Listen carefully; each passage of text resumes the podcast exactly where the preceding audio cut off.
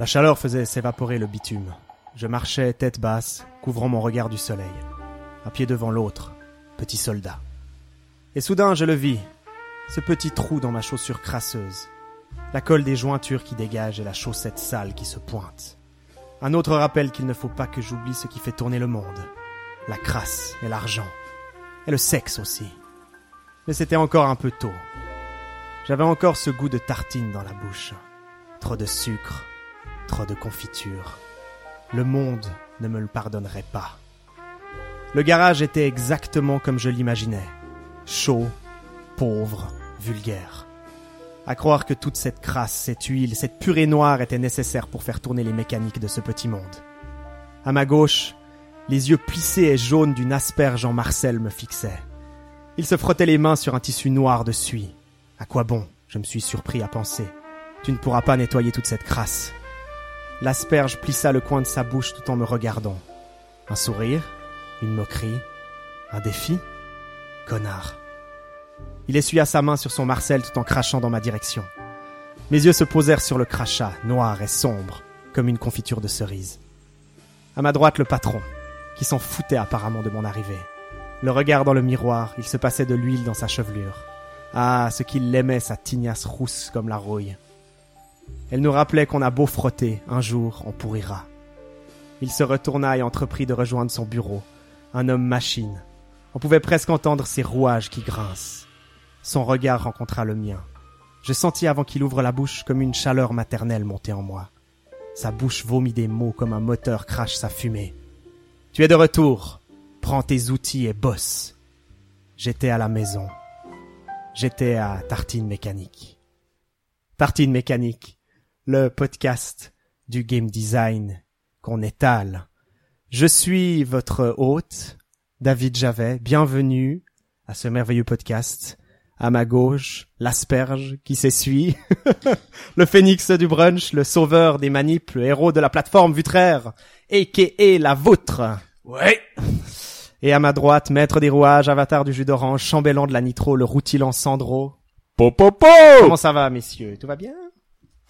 Euh, je, j'ai voyagé, j'ai des T'as images, voyagé j'ai plein d'images. Faut que les gens sachent que nous on sait pas ce qu'il fait euh, au début et du coup c'est magique à chaque fois on est complètement transporté. Euh... Tu peux faire le, le Ouais, cri surtout- des mouettes. Surtout en matière d'insultes sur ma chevelure, on était bien là. On était bien bien. Tu te mets pas de la, de la, de la graisse dans ta Euh, chevelure? non, non, non, non, non, mais je vais commencer. Mais c'était vraiment des, des personnages, hein. Enfin, faut pas imaginer Ah que bah je, oui. je vous désignais ou quoi que ce Toute soit. ressemblance avec Ouais, des personnes existantes purement fortuite. purement fortuite. C'est comme Comme tout le reste du podcast d'ailleurs. Commençons directement, Vutraire. On est très heureux de t'avoir de retour parmi nous. Tu nous as beaucoup manqué hein, dans Tartine Bah, Mécanique number two. Vous m'avez manqué aussi. Ben, directement, on va faire un peu les salauds. Oh yeah. Moi, on en a plus en létal, Vutraire. Tu connais notre petite séquence d'ouverture habituelle. Et puis, je, je me souviens qu'au premier podcast Tartine Mécanique 1, tu avais dit que tu avais même pas besoin des 5 minutes de brainstorm. Ça a tellement le Oh regretté. oui. je vais le regretter. Hmm? Ouais ouais non mais. que tu étais capable de brainstormer comme ça, en un éclair. Alors, sur le moment, je me suis dit, c'est incroyable. Je dois avoir un invité euh, absolument... Supérieur à la normale. C'est ça, voilà, vraiment une sorte de Superman du Ou qui brainstorm. devrait apprendre à tourner sa langue dans sa bouche peut-être. Il y a les deux. Hein, particulièrement lors d'un podcast. Est-ce que t'as écouté un petit peu le Tartine Mécanique numéro 2, Vutraire Alors oui, je me suis régalé même.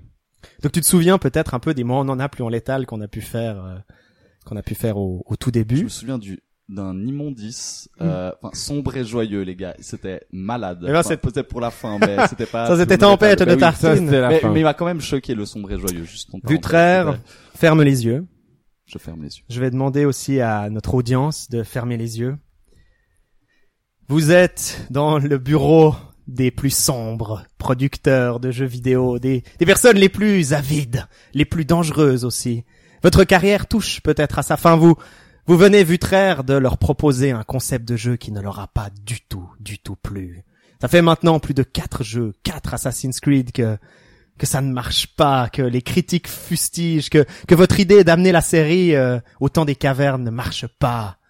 Il vous faut trouver maintenant, devant ce parterre de producteurs, l'idée qui va tout racheter, l'idée qui va ramener de l'argent, puisque c'est principalement de ça qu'il s'agit.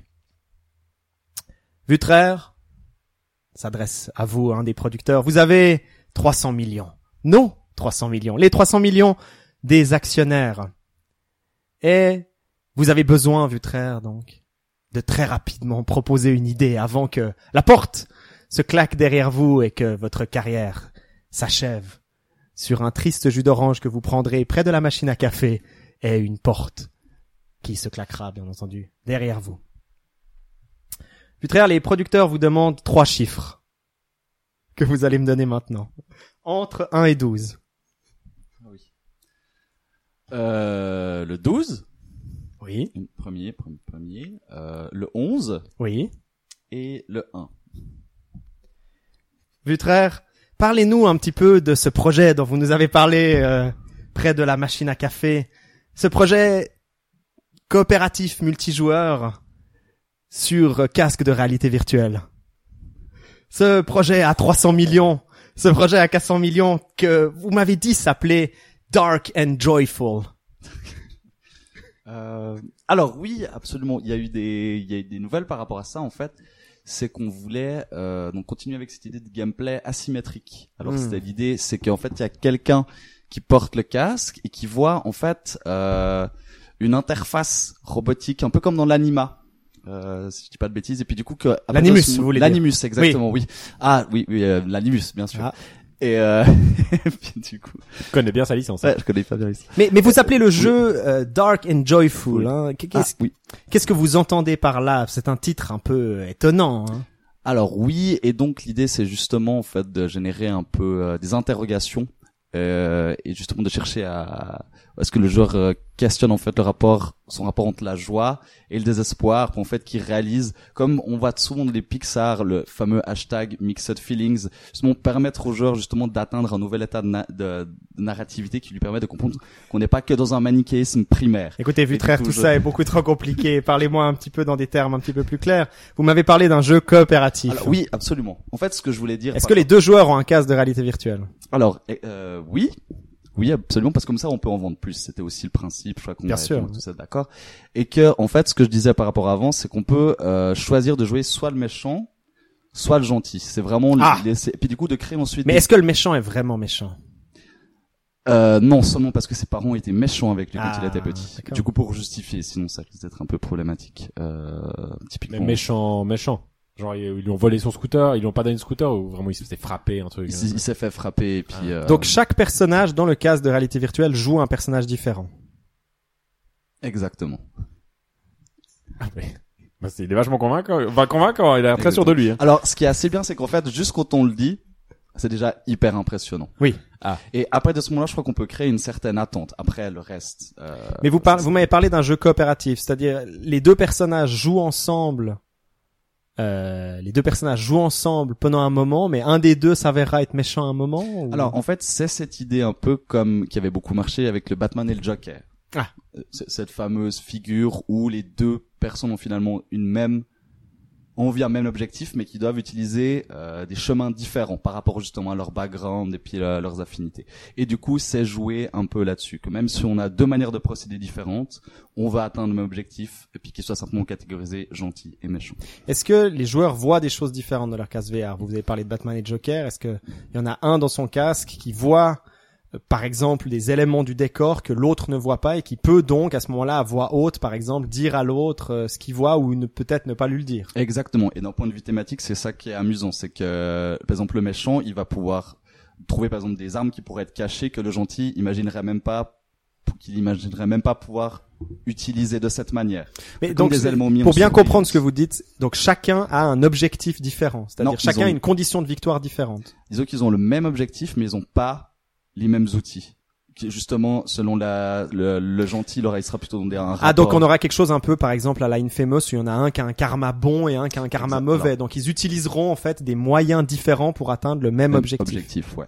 Et puis on peut imaginer des moments de tension à certains moments où justement euh, lequel va prendre le dessus sur l'autre pour quelle raison? Puis du coup, malgré la caisse de réalité augmentée, il y a des, la, la parole reste en fait. Et puis que Je comprends, rend oui. truc. euh, Mais donc alors attendez, parce que vous avez quand même 300 millions. Est-ce que le jeu sera en réseau?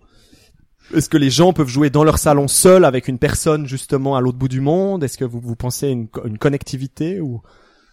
Euh, je pense que la connectivité me paraît nécessaire pour les euh, pour les gens qui peuvent pas simplement acquérir le Ah, parce que là, les, autrement, les ou- actionnaires vont être énervés. Hein. Absolument, ouais. Est-ce que je pourrais me permettre une suggestion Moi, je pense que ce qui me paraît évident, ça serait qu'il faudrait modéliser la Terre entière comme terrain de jeu. Voilà, Ah, c'est vachement. Voilà, avec ouais. un budget comme ça, Oui. ça me paraît la moindre des choses. je pense. Et, et, et peut-être jouer à l'heure à l'heure actuelle sur une, une forme de, de, de... Alors comment est-ce qu'on se déplacerait dans l'univers justement? Ah bah à pied, comme ça, À ça pied. prend du temps pour explorer le jeu et c'est une durée de vie. Mm. euh, On pourrait imaginer du fast travel à certains moments pour limiter les zones les moins intéressantes euh, qui voudraient pas la peine. Comme la campagne par exemple, on trouve pas de randoudou. Ou... Ouais voilà. Exactement. Non mais alors attendez, parce que je comprends pas par rapport à votre pro- votre euh, votre proposition, euh, cher Sandro. Euh, c'est on modélise la Terre tout entière, mais comment est-ce que dans le cas de réalité virtuelle, les gens se déplacent? Est-ce qu'ils se déplacent euh, avec une manette ou est-ce que ils- on a ah, vraiment des gens dans la euh, rue qui avec... se déplacent Non, ils se déplacent avec une manette. Ah d'accord. Ils se déplacent avec une manette. Bah forcément, pour aujourd'hui, on ne sait pas comment faire tellement d'autres. Oui oui oui oui, je comprends bien. Ouais. euh, c'est pour ça qu'on sait que ça marchera. Enfin, c'est la réalité virtuelle. Il faut, c'est ça. Vous voulez sortir un jeu maintenant parce qu'il faut en sortir un sur la réalité virtuelle. Oui oui.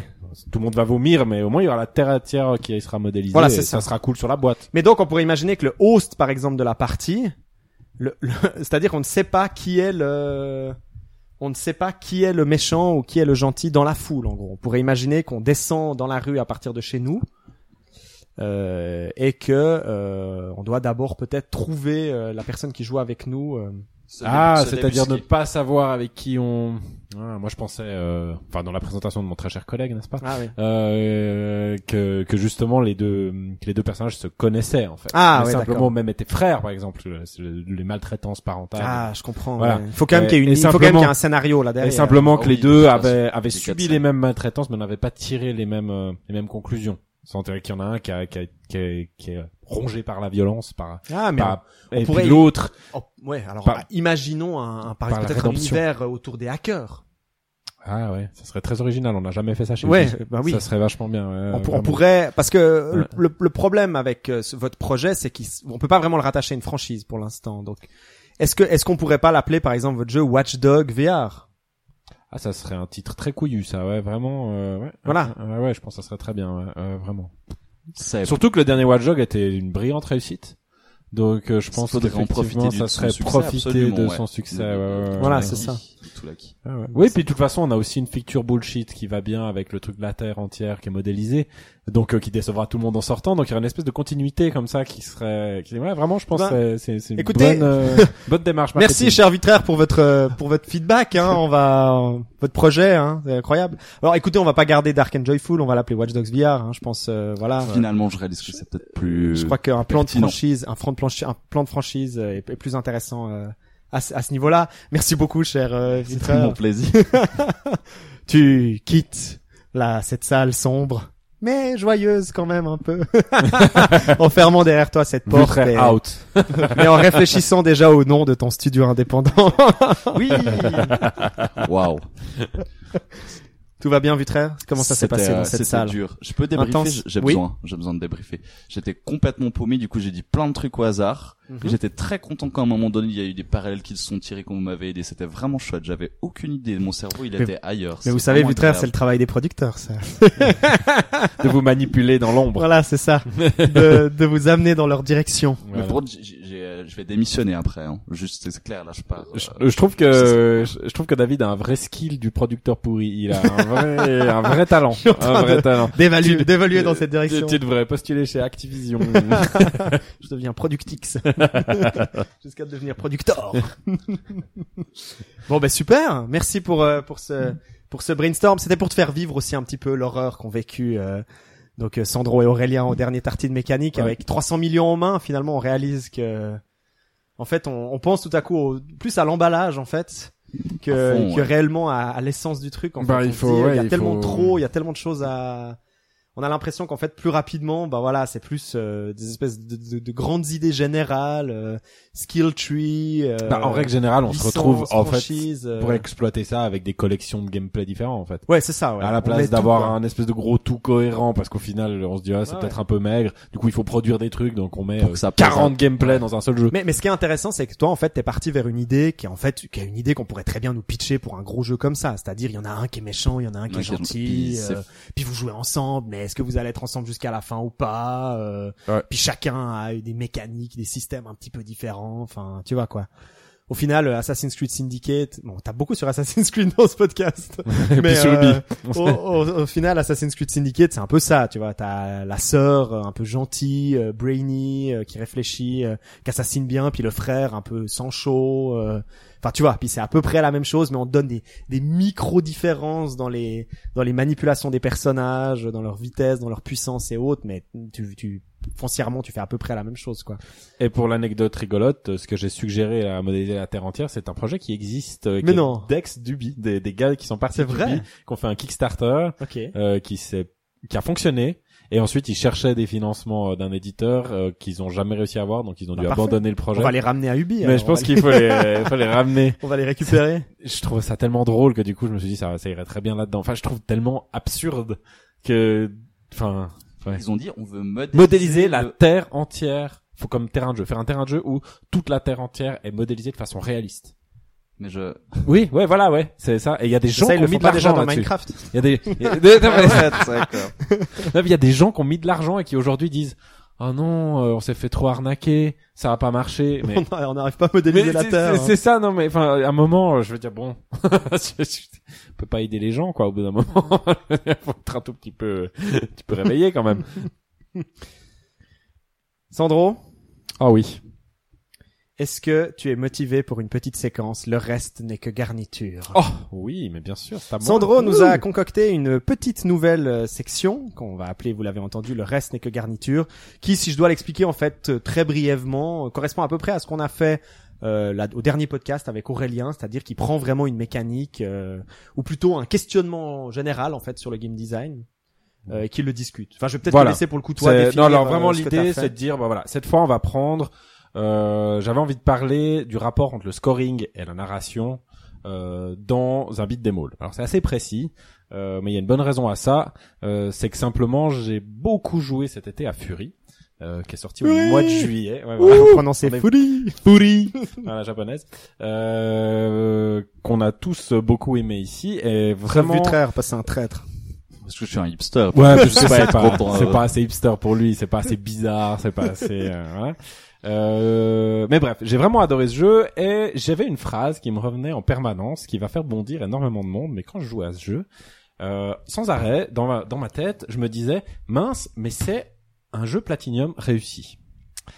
Et euh, moi-même, je me disais mais attends, euh, mec, euh, tu sais de qui tu parles Tu parles de Platinum quand même. C'est pas c'est pas n'importe qui. C'est quand même les mecs. Ben pour ceux qui connaîtraient pas, euh, c'est quand même les les gars qui sont derrière Bayonetta, qui sont derrière euh, comment Metal Gear Solid Vanquish. Rising, Vanquish, dans le futur euh, Nier Automata. Ils ont fait aussi plein de plusieurs petits jeux à licence pour Activision de d'assez bonne qualité avec Mmh. Transformers. Sauf le Tortue Ninja. Sauf le Tortue Ninja qui est moisi, mais euh, le Transformer est plutôt acceptable. Et puis le Legend moisi, of... mais qui est- euh, ils, ils ont. C'est la licence qui est maudite hein, pour, euh, Ouais. excuse. Oui, pareil. Les ouais. Tortues Ninja, Non, oui. mais alors pour vite. C'est pas vrai. Il y a un excellent jeu Tortue Ninja sur euh, téléphone portable et tablette qui est fait par les mecs de Fury justement par euh, Game euh, Makers. Game Bakers qui est une une euh, une espèce de modification de leur jeu qui était qui s'appelait Combo Crew euh, et qu'ils ont euh, qu'ils ont adapté au, au Tortue Ninja qui est un très bon jeu. Donc euh, comme quoi hein, Ok. euh, Et il y a Turtle in Time sur Super NES. sûrement auquel je n'ai pas joué. Un des meilleurs beat demo de la Super NES. Bon, voilà, pardon. Bon bref, du coup c'est des mecs, les mecs c'est des boss, euh, c'est des gars euh, dans lesquels, enfin dans l'équipe de base on a on a on a vraiment on a des gens qui ont fait euh, Devil May Cry, donc euh, vraiment c'est des gars solides qui ont un- un- des designs de combat, des systèmes de combat d'une précision incroyable, avec vraiment des mécaniques rodées, ça fait 15 ans qu'ils font ça, euh, voilà c'est vraiment euh, hyper euh, hyper bien pensé. Et du coup quand tu te dis tu t'assieds devant un jeu puis tu te dis attends attends attends là je suis en train de dire que les mecs de Fury qui ont deux trois jeux derrière eux euh, j'ai la j'ai la sensation que euh, ils font ils font mieux. Et euh, du coup je me suis pas mal posé la question. Et euh, je suis revenu à quelque chose dont j'avais justement parlé euh, quelques fois déjà avec David que je finissais jamais les jeux Platinum. Et à mon avis, j'ai mis le temps à mettre le doigt dessus. Et j'ai compris que il y avait un problème avec le score en fait. Euh, dans les jeux Platinum, le score s'affiche et d'ailleurs dans tous les jeux euh, de qui, qui, qui se réclament un peu de cette branche du beat them all ont un peu la, la même chose. Je- dans les recherches que j'ai faites, je suis toujours un peu tombé là-dessus. Le score s'affiche en fin de niveau. À chaque fin de niveau, on a un score qui tombe. Ou même Euh, à chaque fin de séquence. En fait. Ouais, chaque fin de séquence ou de voilà de, de courtes séquences, c'est un score qui tombe. Et pour moi, le message envoyé aux joueurs, il est double en fait quand j'y joue. C'est premier, c'est on me sous-entend que je suis mauvais, hein, parce que inévitablement, la première fois que je fais le jeu, je connais pas le jeu, je maîtrise pas les mécaniques, donc forcément je vais me taper un D- ou je sais pas quoi, euh, ou un C-. Et, euh, et du coup, on me dit voilà, toi t'es pas bon. En plus de ça, je suis dans un jeu. Les jeux Platinum souvent ont beaucoup d'unlockable, de, de combos qu'on débloque ou alors d'armes qu'on débloque ou de choses comme ça. Donc déjà là, l'optimum est de toute façon pas possible à atteindre. Donc inévitablement, je suis condamné la, la première fois à avoir des notes de merde.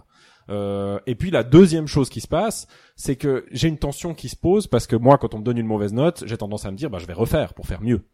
Euh, le problème, c'est que il y a l'histoire qu'elle a. Platinum se donne pas mal de peine pour avoir, qu'on voit avec l'univers de Bayonetta, avec euh, Metal Gear Rising. L'histoire est pas anodine. Elle est quand même, ils se donnent de la peine pour la mettre là. Et le problème, c'est que moi, j'arrive à la fin d'un niveau et on me dit pas, on me sous-entend pas, continue. On me sous-entend, recommence, mec.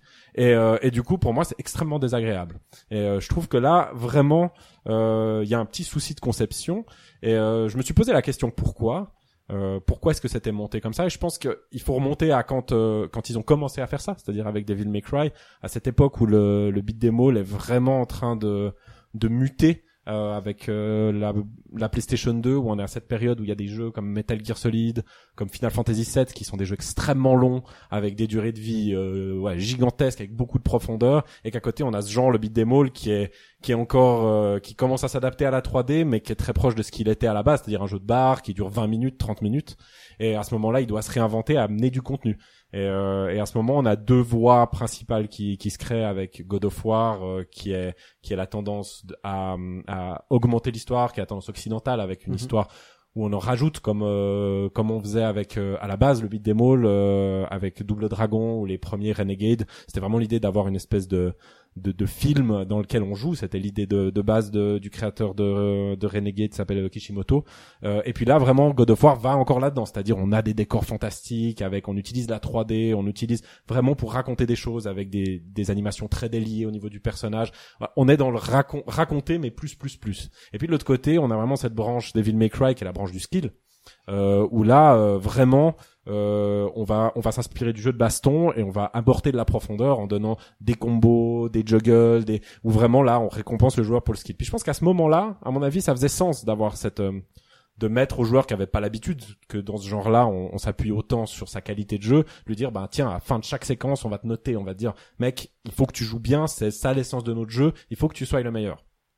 Et, euh, et là, je peux tout à fait comprendre, d'autant plus qu'à l'époque, euh, la l'idée de joindre le gameplay euh, à l'histoire était quand même moins importante qu'aujourd'hui. On pouvait poser l'un à côté de l'autre, on savait pas trop encore ce que c'était. C'était moins grave. Moi, le problème qu'il y a, c'est de voir que ben aujourd'hui, Platinum a pas su évoluer avec ça. C'est-à-dire, ils ont gardé leur recette intacte et ils continuent comme ça. Et quand j'arrive face à Fury, tout d'un coup, je me trouve à, face à un jeu qui, pour la première fois, j'ai l'impression réconcilie les deux branches en fait. C'est-à-dire vraiment, je me trouve avec un équilibre qui est très malin entre les deux. C'est-à-dire que bah déjà, il remet le score à la fin. C'est-à-dire que dans Fury, il y a aucun moment où on me parle de score à une seule seconde tant que j'ai pas fini le jeu. C'est-à-dire que j'avance dans le jeu. Le premier objectif, c'est d'enchaîner les boss. L'histoire me raconte un type qui sort de prison, euh, qui veut sortir d'une prison, qui doit affronter des gardiens, et je suis concentré uniquement là-dessus. Quand j'arrive à la fin, je vais me payer une note de merde. Euh, et puis là, ensuite, va se mettre en place la suite pour m'encourager euh, à la partie skill. Mais avant, on m'embête pas avec ça. Et ça, je trouve très bien. On me laisse dans l'histoire et dans le propos de l'histoire. Et la deuxième chose aussi qu'ils font très très bien, c'est leur système de vie. Euh, on est dans un jeu qui s'inspire pas mal de aussi du des shoots, euh, les bullet hell euh, japonais où on est vraiment dans quelque chose où on répète, on répète, on répète, on apprend des patterns, on répète, on répète. Et là, ils ont eu l'intelligence de mettre un système de vie qui permet justement de de pas répéter en fait de pas casser euh, le lien avec avec euh, avec ce combat trop souvent c'est-à-dire de passer par un écran game over où on retry ou alors on commence en se disant ah non là j'ai complètement foiré ce pattern donc euh, j'appuie sur start, je recommence et je sors du combat. Euh, comme leur système de santé est pensé, euh, pour ceux qui n'auraient pas joué au jeu, euh, c'est assez simple. Il y a trois barres, euh, on a plusieurs barres de vie en fait. Euh, le héros en a trois, les ennemis en ont de 3, 6, je crois, 6 ou 7 pour les pour, pour le plus. Et quand euh, quand on en on en perd une, euh, ou le boss en perd une, on passe à la suivante. Et, euh, et surtout le boss, quand il perd une, euh, une barre de vie, nous on récupère, peu importe où on était dans la nôtre, on la récupère en entier et on en récupère une en bonus. Donc ça permet des comebacks, euh, de revenir et surtout d'apprendre les patterns, c'est-à-dire se tromper, recommencer, se tromper, recommencer, tout ça sans jamais sortir de l'intensité du combat, sans jamais passer par un moment de coupure. Et ce qui fait que dans un jeu où où il y a énormément de répétitions, on finit par contre un boss pour battre un boss à passer 4 5 fois par l'écran de game over alors que réellement on s'est trompé 50 ou 60 fois. Et, euh, et ça c'est très malin parce que il y a vraiment ils gardent ce flow de l'histoire malgré qu'ils sont dans un jeu très précis, à skill, très pointu. Et, euh, et puis oui, euh, je, je conclurai en disant aussi à la fin, ce qui est très malin, c'est justement on va voir cette note qui tombe, euh, se dépourrit et là on a plein de choses qui s'ouvrent. On a le mode hardcore avec des nouveaux patterns, avec la suite de la difficulté, on a le mode speedrun qui tombe, euh, on a le mode entraînement, enfin, on a tout qui se met en place pour dire aux joueurs bah maintenant t'as compris l'histoire, maintenant que qu'on t'a laissé aller dans notre univers du point de vue de l'histoire, maintenant bah vas-y, affronte le affronte le gameplay, pousse-toi plus loin euh, et, et utilise l'essence. Euh, voilà, donc il y a vraiment cette espèce de cette espèce de, de dosage que je trouve entre les deux, qui est un équilibre que j'avais jamais vu jusque là, et, euh, et je pense que là ils ont fait très très fort. Et c'est pour ça que je dirais, je corrigerai ma phrase du début, c'est que je pense pas que c'est un platinum réussi, je c'est juste un platinum moderne. Et j'attendais ça de platinum et je l'ai pas eu. Et en fait c'est c'est venu de ces gars-là qui eux-mêmes à la fin ont beaucoup d'égards dans le générique de fin en disant merci Platinum pour nous avoir inspiré autant. Et je pense qu'ils peuvent être fiers d'avoir mis, j'ai l'impression la la brique d'après en fait. Ouais, mais c'est souvent d'ailleurs ce qu'on va demander pour le coup aux productions un peu plus indépendantes et autres, c'est de à travers les contraintes que justement ils ont, c'est vrai que ce que tu dis, c'est comme Platinum Games, c'est un peu des bon, même s'ils ont un peu du sang frais de temps en temps, mais c'est quand même un peu les vieux matous, euh, les vieux matous de ce genre, quoi. Euh, même dans Okami, qui est un jeu quand même, enfin tu vois, quand ils étaient encore Clover Studio, bah même entre chaque combat, on te met une séquence effectivement avec euh, limite du scoring, ou en tout cas une rupture entre les combats, alors que tu pourrais imaginer quelque chose d'un peu plus fluide, parce que c'est pas vraiment ce qui t'intéresse de savoir comment t'as scoré sur des ennemis dans Okami, d'autant plus que les combats sont pas spécialement, euh, sont pas spécialement intéressants. Ce que, ce que je, je rajouterais avec ce que tu dis, je suis, je suis relativement, euh, je suis relativement d'accord, euh, je suis relativement d'accord avec toi, mais je vais faire un petit peu, je vais faire un petit peu l'avocat du diable, c'est que j'aurais tendance à penser que, alors, disons pour moi, tu donnes les exemples de Bayonetta et Devil May Cry, je pense que dans la diégèse de l'univers, c'est-à-dire dans le- le monde de l'univers, cette notion de scoring, cette présence du score, parce que toi tu parles beaucoup de ton rapport personnel au score, et je pense que en fait, Platinum a quand même la présence d'esprit en fait de d'incorporer ce rapport à la performance dans leur création de personnages et dans leur création d'univers. C'est-à-dire que systématiquement, la première cinématique qu'on va te montrer, c'est une cinématique où on va te montrer le personnage qui est skillful, justement, enfin, qui, qui, qui performe des trucs incroyables, qui fait des tours sur lui-même, qui, qui, qui détruit les ennemis. C'est-à-dire, immédiatement, en fait, le personnage va être présenté au-delà de ses paroles, va être présenté par ses actions qui sont elles-mêmes des actions incroyables. Enfin voilà. Donc, on- disons, déjà, premièrement, je pense quand même qu'il y a, dans le rapport à la narration, comme tu dis, en fait, il y a quand même l'univers de la GSS qui lui-même parle, disons, aux joueurs dans ce rapport-là. C'est-à-dire, si je veux incarner correctement ce personnage, il faut que je sois justement, euh, il, faut que je sois à sa hauteur. Il faut que je sois à la hauteur de ce que j'aime dans ce personnage. Après, c'est vrai que toi, ce que tu dis et que je comprends tout à fait, c'est vrai que il y a quelque chose de dur, disons, dans euh, le fait que systématiquement on nous rabâche, euh, on nous rabâche le fait, bah voilà, les mauvaises notes euh, quand on joue à Bayonetta, parce qu'effectivement le, le premier play, bah, on va pas être, on va pas être parfait. D'autant plus que très souvent on peut faire en fait les très bonnes notes que quand on a accès à des meilleures armes ou à des armes qui conviennent mieux à certains ennemis euh, ou autres. Donc c'est-à-dire ça va être dans un dans un new game plus ou des choses comme ça. Donc en tout cas, de toute façon, moi par rapport à ça, je suis d'autant plus pour la customisation, euh, c'est-à-dire la possibilité de pouvoir les enlever euh, ou autre. Euh, God of War, y a, je crois que dans tous ces jeux-là, il y a quand même une note finale ou en tout Il y a cas une note on- finale. mais on te donne vraiment un minimum. C'est-à-dire Oui. c'est pas très intéressant pour les gens qui ont envie de très bien jouer. On te donne juste le temps que t'as mis, et puis plus ou moins on te donne une note un peu globale des ennemis que t'as butés. Oui, Puis je crois qu'après c'est dans l'interface qu'il faut que toi-même t'ailles pour voir combien d'ennemis t'as Et puis ils ont beaucoup de euh, problèmes, puis c'est là où ils sont très loin de Platinum parce qu'on sent que le système est pas très carré. Et pour faire les meilleures notes, souvent tu bourres un truc un peu au, un peu au bol, tu trouves un truc qui fonctionne fonctionne Ouais. et puis ça roule quoi. Ouais, ouais, voilà. C'est pas du tout du platinum. mais par euh. rapport aussi à ton exemple de Devil May Cry, je trouve aussi assez intéressant parce que je pense qu'aussi que Devil May Cry a cette idée justement avec aussi le c'est-à-dire l'univers, le personnage lui-même, il transpire cette idée de la performance en fait, cette idée du scoring. Et puis c'est vrai que là là où probablement il y a un prolongement, c'est effectivement ces entre-séquences dans euh, un euh, Final Fight ou dans un Street of Rage où on a vraiment un entre-chapitre. D'ailleurs, euh, t'as parlé de l'entre-chapitre, alors que Platinum il va encore plus loin parce que c'est à chaque fois qu'on a un rush d'ennemis, ils mettent un score. Euh, on a euh, on, on- on a ça justement dans les dans les Platinum. Et puis alors par rapport à Fury, euh, alors moi ça c'est plus un peu mon petit combat à moi, c'est par rapport à ce dialogue justement entre euh, l'interface et puis euh, et puis euh, l'univers du jeu, c'est que comme Fury justement, en tout cas moi, elle me fait beaucoup penser euh, à, à, par exemple un super punch out ou un punch out tout court, c'est-à-dire un jeu de boxe où au final on est plus dans un timing de parade, on est plus en fait que dans de la défense, donc faut lever sa garde pour après pouvoir en fait contre-attaquer, donc dans un système en fait euh, euh, de contre-attaque, ça fait en soi aussi sens dans cet univers de sport, de boxe et autres d'avoir en fait un, un, un scoring qui arrive, et c'est pour ça que je suis d'accord avec toi, qui arrive en, en deuxième séquence, c'est-à-dire il arrive une fois que tu as le mode speedrun, et puis il arrive aussi, c'est-à-dire les boss sont scorés. hein.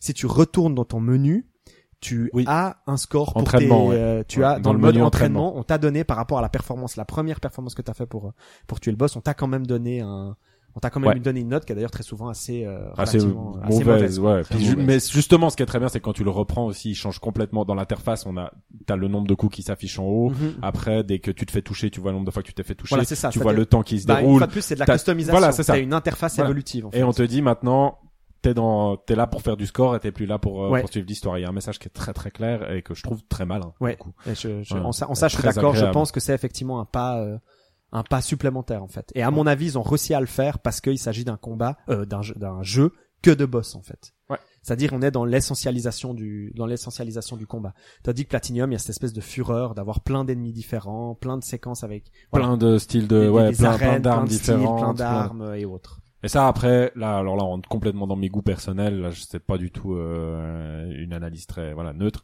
mais c'est vrai que moi j'ai aussi plus d'affinité avec avec les game design très simples. Oui. c'est vrai que là, dans Fury, Épuré, je ouais. trouve, je trouve, je trouve, ouais, épuré, ouais, pas simple. Euh, J'aime beaucoup cette idée du personnage qui est qui est du A à Z toujours le même. Euh, parce que même là, il y a l'éventualité de te dire, eh ben, la première fois que je me bats contre un boss, potentiellement, je peux sortir le mieux. Ouais, Il y a aucun moment euh, où je me dis oui bon bah là je vais jouer un peu n'importe comment parce que de toute façon j'ai pas ce qu'il faut pour être le meilleur. Mhm. Et euh, ça ça c'est quelque chose dans ma personnalité qui, qui a Bah, aussi beaucoup de joué. plus, très à la punch out en fait. Où Ouais, ton personnage effectivement. n'évalue- Oui, oui. n'évolue jamais, c'est uniquement Oui, oui. ton Ou comme euh, lecture des comme le compare de euh, Eric Thomas c'est ça je crois le- Emmerich, ouais. Emmerich Thomas. Euh, il dit euh, oui il compare aussi un instrument de musique. Je trouve que c'est On aussi a acheté assez. ton- on a acheté le- ton nom. Ouais, je- j'espère qu'on n'a pas trop. Mais euh, mais a- j'aime bien l'image d'instrument de musique aussi que tu dois maîtriser euh, au fil du temps et on va pas te filer des trucs dès le supplémentaires. départ, t'as tout le potentiel Bah, c'est ça. maximum et que c'est vraiment, ouais. et tu vas pas avoir cette courbe au final t'es plus puissant à la fin du jeu qu'au début du jeu.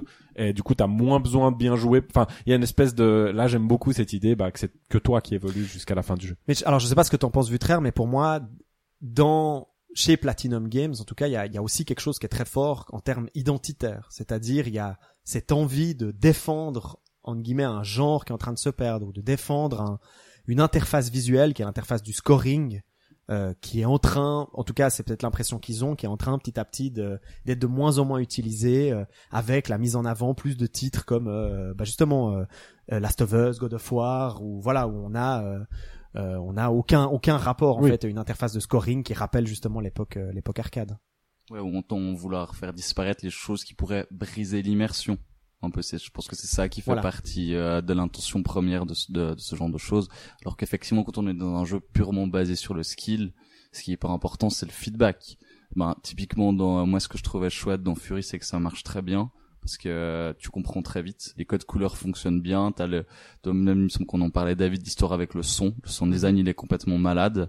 Et donc, du coup, dès que tu pars dans ce sens-là, t'as pas obligé, enfin, l'information quand tu frappes, ça enlève tel ou tel dégât, tu t'en fous. Enfin, qu'il n'y a pas des chiffres qui apparaissent, ce genre de choses. Ça aussi, ça va dans, dans cette idée d'une, Mais, mais c'est probablement pour ça que ça les dirige aussi vers des univers ou des narrations euh, qui, au, à l'inverse d'un God of War ou, ou d'un Last of Us euh, ou, ou d'un Uncharted même, se plaisent à briser justement cette immersion dont tu parles. C'est-à-dire tous les jeux dont on parle, Bayonetta, Devil May Cry, on peut parler aussi des jeux de Sudagoichi, donc euh, Ouais. Killer is Dead, Killer 7, c'est des jeux qui ont systématiquement des, des moments de cassure du quatrième mur où le personnage regarde le joueur, où le personnage s'adresse au joueur. On a justement des, des séquences qu'on retrouve justement Ouais, aussi ouais. beaucoup dans des jeux euh, dans des jeux euh, indépendants qui réfléchissent justement aussi à la position du joueur et autres. Et je pense que c'est parce qu'ils sont au courant de ce rapport de de, de, de jeu euh, avec leur univers, puis qu'ils essayent pas à tout prix, disons, d'être dans une vraisemblance absolue de, de leur univers, qui qui Qui se montrent qu'ils qu'ils en sont montrent qu'ils en sont conscients et puis qu'ils font ouais ouais Mais reste- assumé. Reste quand même que je trouve que c'est assez, en tout cas, ce scoring enfin qui est, qui, qui repousse le joueur. En tout cas, c'est très c'est, c'est très peu constructif pour s'ils ont justement un manque et ils aimeraient que les gens aillent plus vers le scoring et plus vers vers ces jeux comme ça. Je pense pas que c'est en disant au mec euh, 15 fo- euh, 50 fois dans le jeu t'es une merde Mhm. euh, que tu vas que tu vas inciter euh, plus tu vas garder tes, tes gens qui sont des skillés de malades et puis Ouais. que euh, ils se disent ouais moi de toute façon voilà je m'en fous je vais revenir euh, je serai de plus en plus fort parce que je Mhm. sais que j'ai les capacités mais le mec lambda il va dire écoute euh, c'est bon quoi t'es gentil En fait, Euh, bon, c'est pas vraiment pour le coup une, excuse. Je me souviens d'avoir joué à Bayonetta justement avec une amie euh, qui elle a, a joué en. En fait, ce que j'aime beaucoup dans Bayonetta, c'est que, mais ce qu'on peut d'ailleurs aussi dans dans Fury, euh, c'est qu'on peut changer entre chaque chapitre le, la- le niveau de difficulté. C'est-à-dire que moi, je pouvais faire un chapitre en normal avec mon scoring où je me prenais mes notes, euh, ben, je me prenais des pas très bonnes notes euh, parce que voilà, c'était la première fois que je jouais. Et puis elle, elle le jouait en very easy. Puis en very easy, par contre, elle avait des, elle avait des S, elle avait des, elle avait des A. euh, mais, mais c'est une gestion de la difficulté pour laquelle je suis pas très enfin que alors justement je préfère la, la, la, la direction qu'a pris euh, Fury en disant euh, parce que là j'ai l'impression qu'on en fait on on dit euh, moi je fais un jeu à cette hauteur enfin je fais un, je fais ça- un jeu à telle telle hauteur de difficulté et ensuite euh, bon bah je vais un peu le prostituer pour les gens qui savent pas jouer bien sûr. euh, et, et je, je trouve ce comportement à poil condescendant. Enfin, j'ai- j'aime pas trop cette idée-là, en disant de toute façon, bah dans Bayonetta, si t'essayes pas de bien jouer, tu passes quand même à côté du jeu. Mhm. Euh, je veux dire, ça n'a pas tellement de sens. Et euh, du coup, je préfère l'idée de dire comme dans Fury, en disant, bah si c'est pas ta tasse de thé, ce genre de jeu, bah joue à un autre jeu. Tu vois, mais moi je vais te mettre un mode, et d'ailleurs ils le disent, ils ont mis un mode facile, Mhm. et euh, pour lequel ils sont beaucoup critiqués et, et voilà, et eux-mêmes disent, voilà, euh, même ils avertissent 1500 fois, c'est pas comme ça qu'il faut jouer au jeu, ni jouer, ni jouer si possible pas comme ça. Et, euh, et, et je pense que c'est beaucoup plus simple de dire, voilà, ça c'est le mode où vous jouez, et puis après, ben pour les pour les autres, on va même faire l'effort de refaire un deuxième jeu avec des patterns différents, avec des trucs où c'est pas juste les ennemis qui tapent plus fort et puis vous qui avez moins de vie. Et, et ça, j'aime beaucoup cette gestion de la difficulté. Je la trouve très très juste et très très intelligente parce que parce qu'elle est motivante en fait. Elle te pousse vers l'avant en permanence. Et elle est elle est pas genre euh, ouais on fait un jeu et puis après on va on va on va mettre un mode en bas où on rend les choses plus faciles et puis euh, puis ça perd l'intérêt parce que les mécaniques sont pas ajustées pour ça et en dessus pareil les mécaniques sont pas tellement ajustées mais on va juste vous mettre des ennemis qui tapent beaucoup plus fort et puis vous on va vous mettre moins de vie et euh, l'un dans l'autre c'est pas intéressant Mais étonnamment, c'est intéressant parce que Fury est très connu pour être un jeu difficile. C'est principalement comme ça qu'il s'est mis en avant, ou en tout cas que les gens ont décidé de le mettre en avant. Mais Bayonetta jamais n'est mis en avant pour être un jeu difficile. C'est vrai c'est vrai parce que mais je pense à peut-être parce que les modes normaux on dit souvent dans les platinum Alors que le mode t'arrêtes pas de normal prendre des E, t'arrêtes pas de prendre ouais des mais E, des tout D, tu vois. enfin les gros joueurs C'est-à-dire que pas un- t'arrives à passer les décors, mais on te donne une mauvaise note par rapport à ce que t'aurais pu faire. Voilà, parce que ce que j'ai compris des, moi je suis pas un gros joueur de Platinum, mais des, des- que les gros joueurs m'ont dit, c'est qu'effectivement un Platinum, il devient vraiment, il prend son ampleur que à partir du mode hard ou ultra hard. Ouais. C'est, on sent que le jeu a été posé à ce niveau-là et que c'est là que tu tires le meilleur du jeu et qu'avant c'est un peu des trucs pour que pour que tu t'en ailles pas quoi. Mhm. Euh, et c'est là où moi je, je trouve ça un peu problématique, c'est-à-dire euh, structure ton jeu, rends-le difficile. Fury, Fury est difficile, mais il est pas, il me fait penser pour ça aussi à toute cette vague bah, qu'on a aussi avec Dark Souls ou ces choses-là. Ah, euh, que je trouve- Non, mais que je trouve très malin comme c'est monté, c'est-à-dire que c'est pas, C'est toi qui c'est calibre pas la difficulté en fait. ben c'est ça. Et puis surtout, si t'es attentif, si tu si tu fais Mhm. si tu fais les choses comme il faut, et puis que tu et puis que t'as pas peur d'apprendre, eh ben le jeu est pas si difficile que ça dans Ben, le fait. Il Ouais, est mais après j'aimerais quand même qu'on mette des, euh, des gros guillemets pas je pense pas que Fury j'arriverai pas à le dire ouais, ouais, bref moi, Fury il est, Fury, il- néanmoins, il est pas accessible à justement toute une partie de la population qui est pas, enfin, des, en tout cas des joueurs, j'aime pas dire. Mais d'ailleurs, puis tout- c'est pas un problème, hein, Kamasutra a été fait sur le fait qu'il il ne veut pas plaire à tout le monde. Enfin, Ouais, puisque je trouve d'ailleurs- Et hyper chouette. les créateurs le disent. Ils ont dit, on est désolé si si c'est pas votre style de jeu. Il dit comme moi, il y a plein de jeux, euh, je sais pas, euh, il joue pas à Clash Royale, il joue pas, Mhm. il joue à pas à plein de styles de jeux. Il aime pas Peggle par exemple, des trucs comme ça. Et ça veut pas dire que c'est des mauvais jeux, c'est juste c'est pas son style. Et je pense que c'est très bien d'aller dans cette direction, en disant, moi je fais un truc qui est comme ça, qui a envie de me plaire et qui est engagé dans un style. Et puis après, bah si t'es pas le public, euh, bah bah joue Oh. pas, puis joue autre chose. Je suis le, je suis le premier partisan, mais du coup, c'est, il y a quelque chose d'un peu paradoxal alors, dans le sens où, euh, mince, quand, t'es- quand tu tournes vers un jeu pour sa difficulté, et puis euh, pour essayer d'en exploiter au mieux ses mécaniques, enfin en termes de skill, tu sais atteindre le, le plafond maximum. Est-ce que tu préférais donc pas directement avoir beaucoup plus de feedback sur qu'est-ce que tu as fait juste pendant le combat et qu'est-ce que tu as fait faux, puis du coup utiliser les notes. Parce qu'en fait, moi, ce que j'entends, ce qui t'embête, toi, c'est à la fin d'un combat ou d'une séquence dans les jeux Platinum, c'est le fait que tu une mauvaise note. Mais le côté mauvais, moi quand j'y joue, mais du coup on partage des expériences différentes, c'est euh, je m'en fous, c'est juste pour me dire ah je peux encore aller jusque là. J'y vois pas le côté négatif, je me dis ah trop bien, je peux encore aller jusque là. Du coup on a aussi un rapport qui est différent par rapport mais, à ça. mais pour moi, le problème, c'est qu'on quoi qu'on fasse, on casse, on, on casse le momentum de l'histoire. On, Ok. on, on, on- on casse, c'est des écrans qui, qui cassent l'immersion, qui cassent, qui cassent la fluidité en fait. De toute façon, même si on me mettait une bonne note, c'est déjà plus agréable parce qu'on me dit pas que je suis un con. Mais euh, mais mais tu vois ce que je veux dire, c'est que de toute façon, euh, cette note, elle a rien à faire là tant que j'ai pas avalé l'histoire, tu vois. Euh, ou en tout cas, si t'as quelque chose de significatif à me raconter, si effectivement tu t'en Voilà, tamponnes le c'est- cul en fait c'est aussi et- ça, et là- tu vois. là, ça- non mais là ça sera. Mais tu vois typique, je prends, je prends les shoots Cave par exemple où là l'histoire n'a mais aucune importance, c'est con comme la lune. Là j'ai pas de problème qu'on me mette un score à la fin parce que parce que je suis là que pour ça. Euh, donc là je prends je prends pas comme une sanction. Le premier niveau, je vois que je fais de la merde, je le recommence. C'est pas du tout un problème parce qu'on m'interrompt pas dans une narration. Là où ça me dérange, c'est quand on m'interrompt dans une narration. Pour euh, Si on disait que je peux rebondir avec Oui, un truc bien sûr, embêtant, et si on Étale, disait que là, étale la, alors j'étale la donf, tu vas avec les deux côtés du, euh, du couteau, euh, et si là on disait qu'on m'interrompait en fait dans euh, ma frénésie du jeu, dans mon flow avec la narration.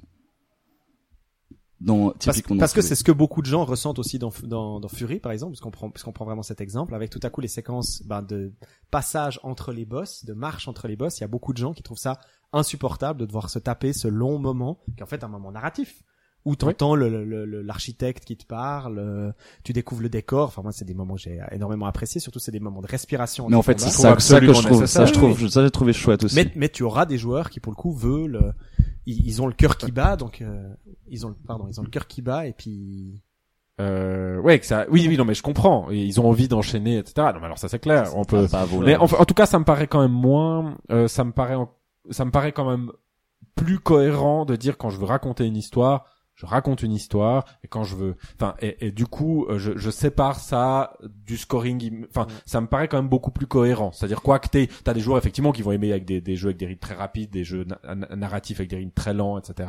Ça, euh, il y aura, il y aura toujours euh, plein de gens très différents. Mais ce que je hein. pense, c'est qu'en tout cas, quand tu crées en tant que créateur, il faut juste euh, pas mettre euh, ton, ton ton joueur dans un dans un état où il comprend pas où tu veux l'amener en fait. Qu'est-ce que t'attends de lui?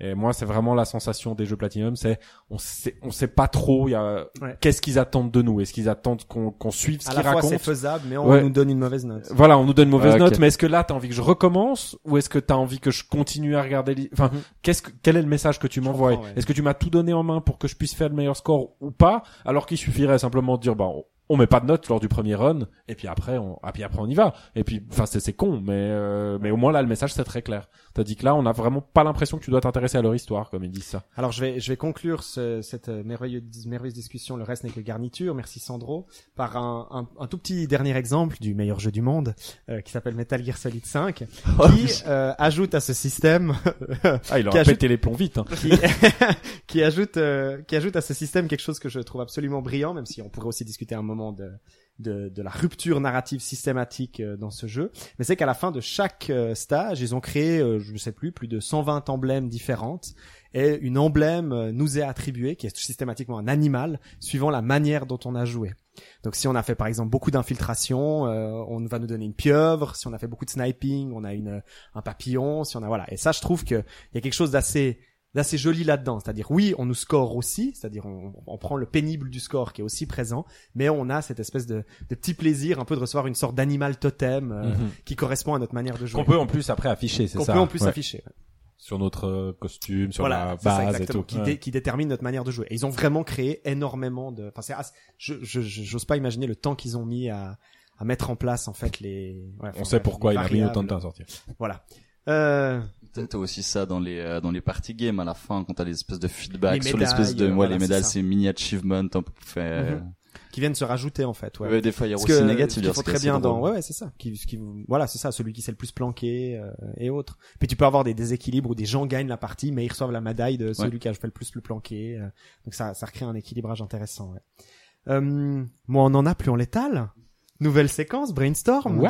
de. Je- on t'a beaucoup euh, entendu Sandro donc euh, je propose que on t'isole un moment tu te souviens peut-être de ce Tout moment fait. tragique euh, Ah, on va faire des paris dans mon dos, c'est ça? mécaniques je vois pas de quoi tu Oh parles là là, quelle horreur. Sandro, est-ce que est-ce que tu connais le thème de la deuxième iCube Game Jam Absolument. Enfin, oui, je l'ai vu, mais je, ne- je ne le- m'en rappelle pas. Donc. euh, Alors il a être, donc euh, pour pour le- nos auditeurs qui nous écoutent donc l'iCube Game Jam c'est un événement qu'on a plus ou moins euh, mis en place euh, de- en partie avec les gens de d'un quad pixel euh, et puis encore euh, une vingtaine une vingtaine d'autres développeurs euh, de notre euh, de notre petite communauté de développeurs locales et euh, dont où le concept très rapidement expliqué c'est euh, un maximum de développeurs sur le même jeu pendant une game jam. Donc en gros, on a deux jours pour travailler tous sur le même jeu. Et à la première game jam, on était 26. Et la deuxième iCube Game Jam a eu lieu à Fribourg euh, le week-end passé où ils étaient une vingtaine environ. Et Sandro, le thème que j'ai donné pour l'iCube Game Jam numéro 2 sera ton thème. Et tu auras 5 minutes pour brainstormer sur ce thème. Alors le thème que je leur ai donné est suspension.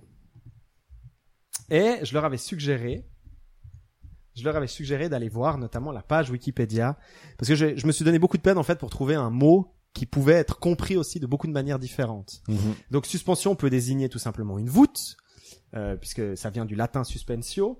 Euh, ça peut bien sûr euh, déterminer une interruption, hein, un point de suspension par exemple, ou quelqu'un qui est suspendu. Et euh, on a énormément d'emplois d'autres euh, différents. Donc euh, en rhétorique par exemple, une suspension, figure de style consiste à mettre le lecteur ou l'auditeur dans l'attente.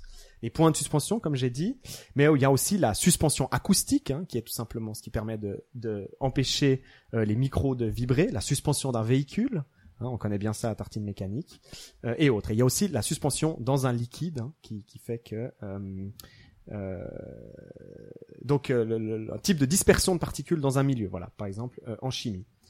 Euh, donc voilà ton thème suspension. C'est magnifique. Euh, tu n'as par contre pas de budget fixe.